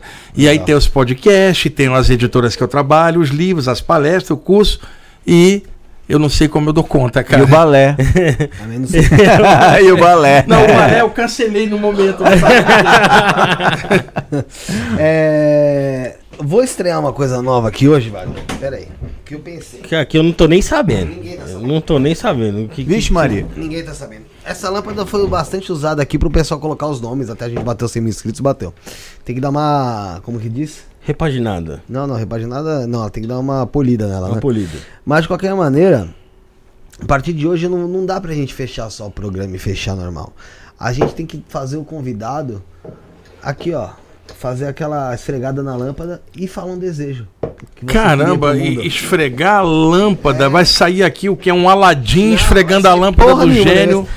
Mas qual desejo que você tem pro mundo? Fogão campeão 2023. Ah! Pô, mas, mas Pronto. aí, não, aí você quer desafiar as leis da física. né? Não, eu não quero dizer Coisa impossível não ali, dá. ó, olha aqui. O, ti- o time da Estrela Solitária, Estrela Prânica. Ali, surgiu o adversário do Palmeiras, o Botafogo, líder absoluto. Pronto. Não, tá, ó. Desejo. Vai lá, Rubinho.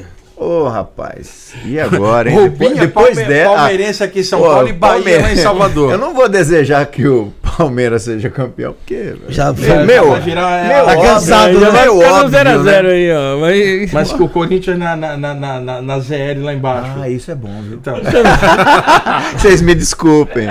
Não, eu quero sucesso aqui pro Isto Não É Podcast. Aí, garoto. Legal, legal.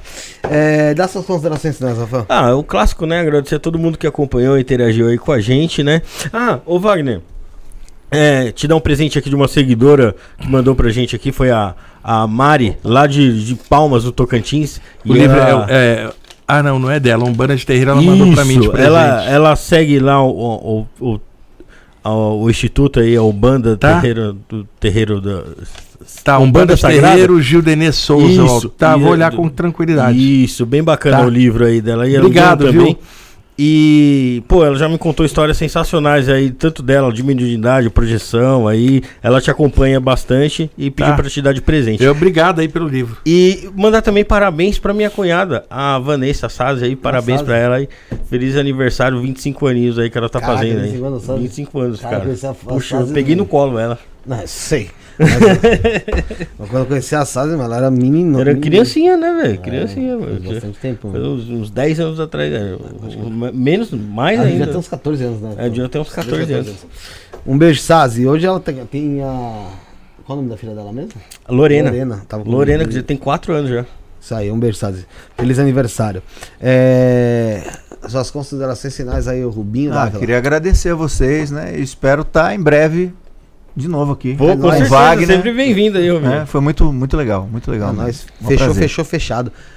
Wagner Borges. Cara, é, é, bom humor é fundamental, ainda mais pra gente que mexe com a parte espiritual, pra não ficar babaca, não ficar bom humor. E se não for pra ser feliz, não adianta nada estudar a espiritualidade. É isso aí. Galera, mais um programa sensacional aí com o Wagner Borges. Tô esperando a câmerazinha. Virou? Não é que virou? Virou rápido, Josiel. É, mais um programa sensacional aí com o Wagner Borges. Fica aí a live gravada pra você assistir, pra você curtir. Programa sensacional. É, estaremos de volta sábado com o Stefano Grade, é isso? Stefano Grade, Alquimia. Falar sobre alquimia. Na verdade, lembra que eu falei, ah, vou pôr um título tal, né? Eu Isso. errei esse título, na verdade. Era Pô, ele outra adorou. coisa, eu vou arrumar. Ele adorou. E o Felipe, podemos divulgar no dia 7, Ah, que eu, sim. eu vou estar com o Daniel Nancai de novo, flautista Sim. argentino, que teve aqui. Foi Sim. muito legal ano Sim. passado. Vamos ter, esse dia é especial, porque a gente vai ter três programas. Vai ser Educação Consciencial, às duas horas. Vou até ver se você consegue puxar eles pra uma.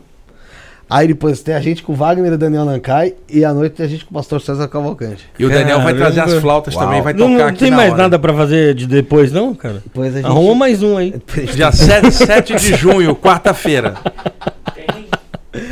Aí teve uma única vez que a gente fez três programas num dia, né? A única vez que a gente fez três programas num dia, o Wagner também estava envolvido. É verdade. foi no programa de um ano. Então a culpa é Não lembro, dele. Não me lembro. A culpa é Você dele. não lembra? Não lembro. Pô, foi você, o Rodox e o Sal. Ah, tá, tá. Sim, agora eu lembrei. Vamos, é, Foi no. É, não faz muito tempo. foi. Não faz nem um ano ainda. E outra, da próxima vez eu prometo que esses dois caras ali não vão vir, não, Cara, Os tá? caras é de boa, pô. É, o pô. Fernando, o Fábio tá aí de boa.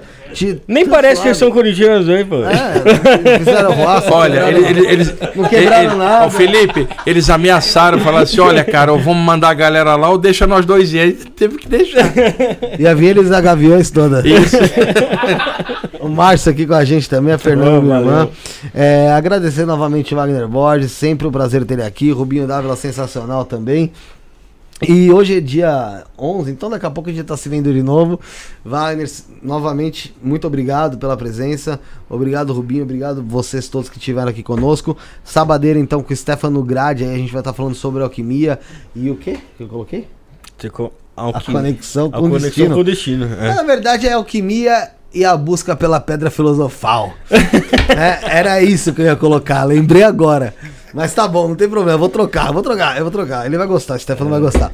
Estaremos de volta então sabadão, sete e meia da noite, 19h30. Somos o início, o fim e o meio. Fomos. Valeu.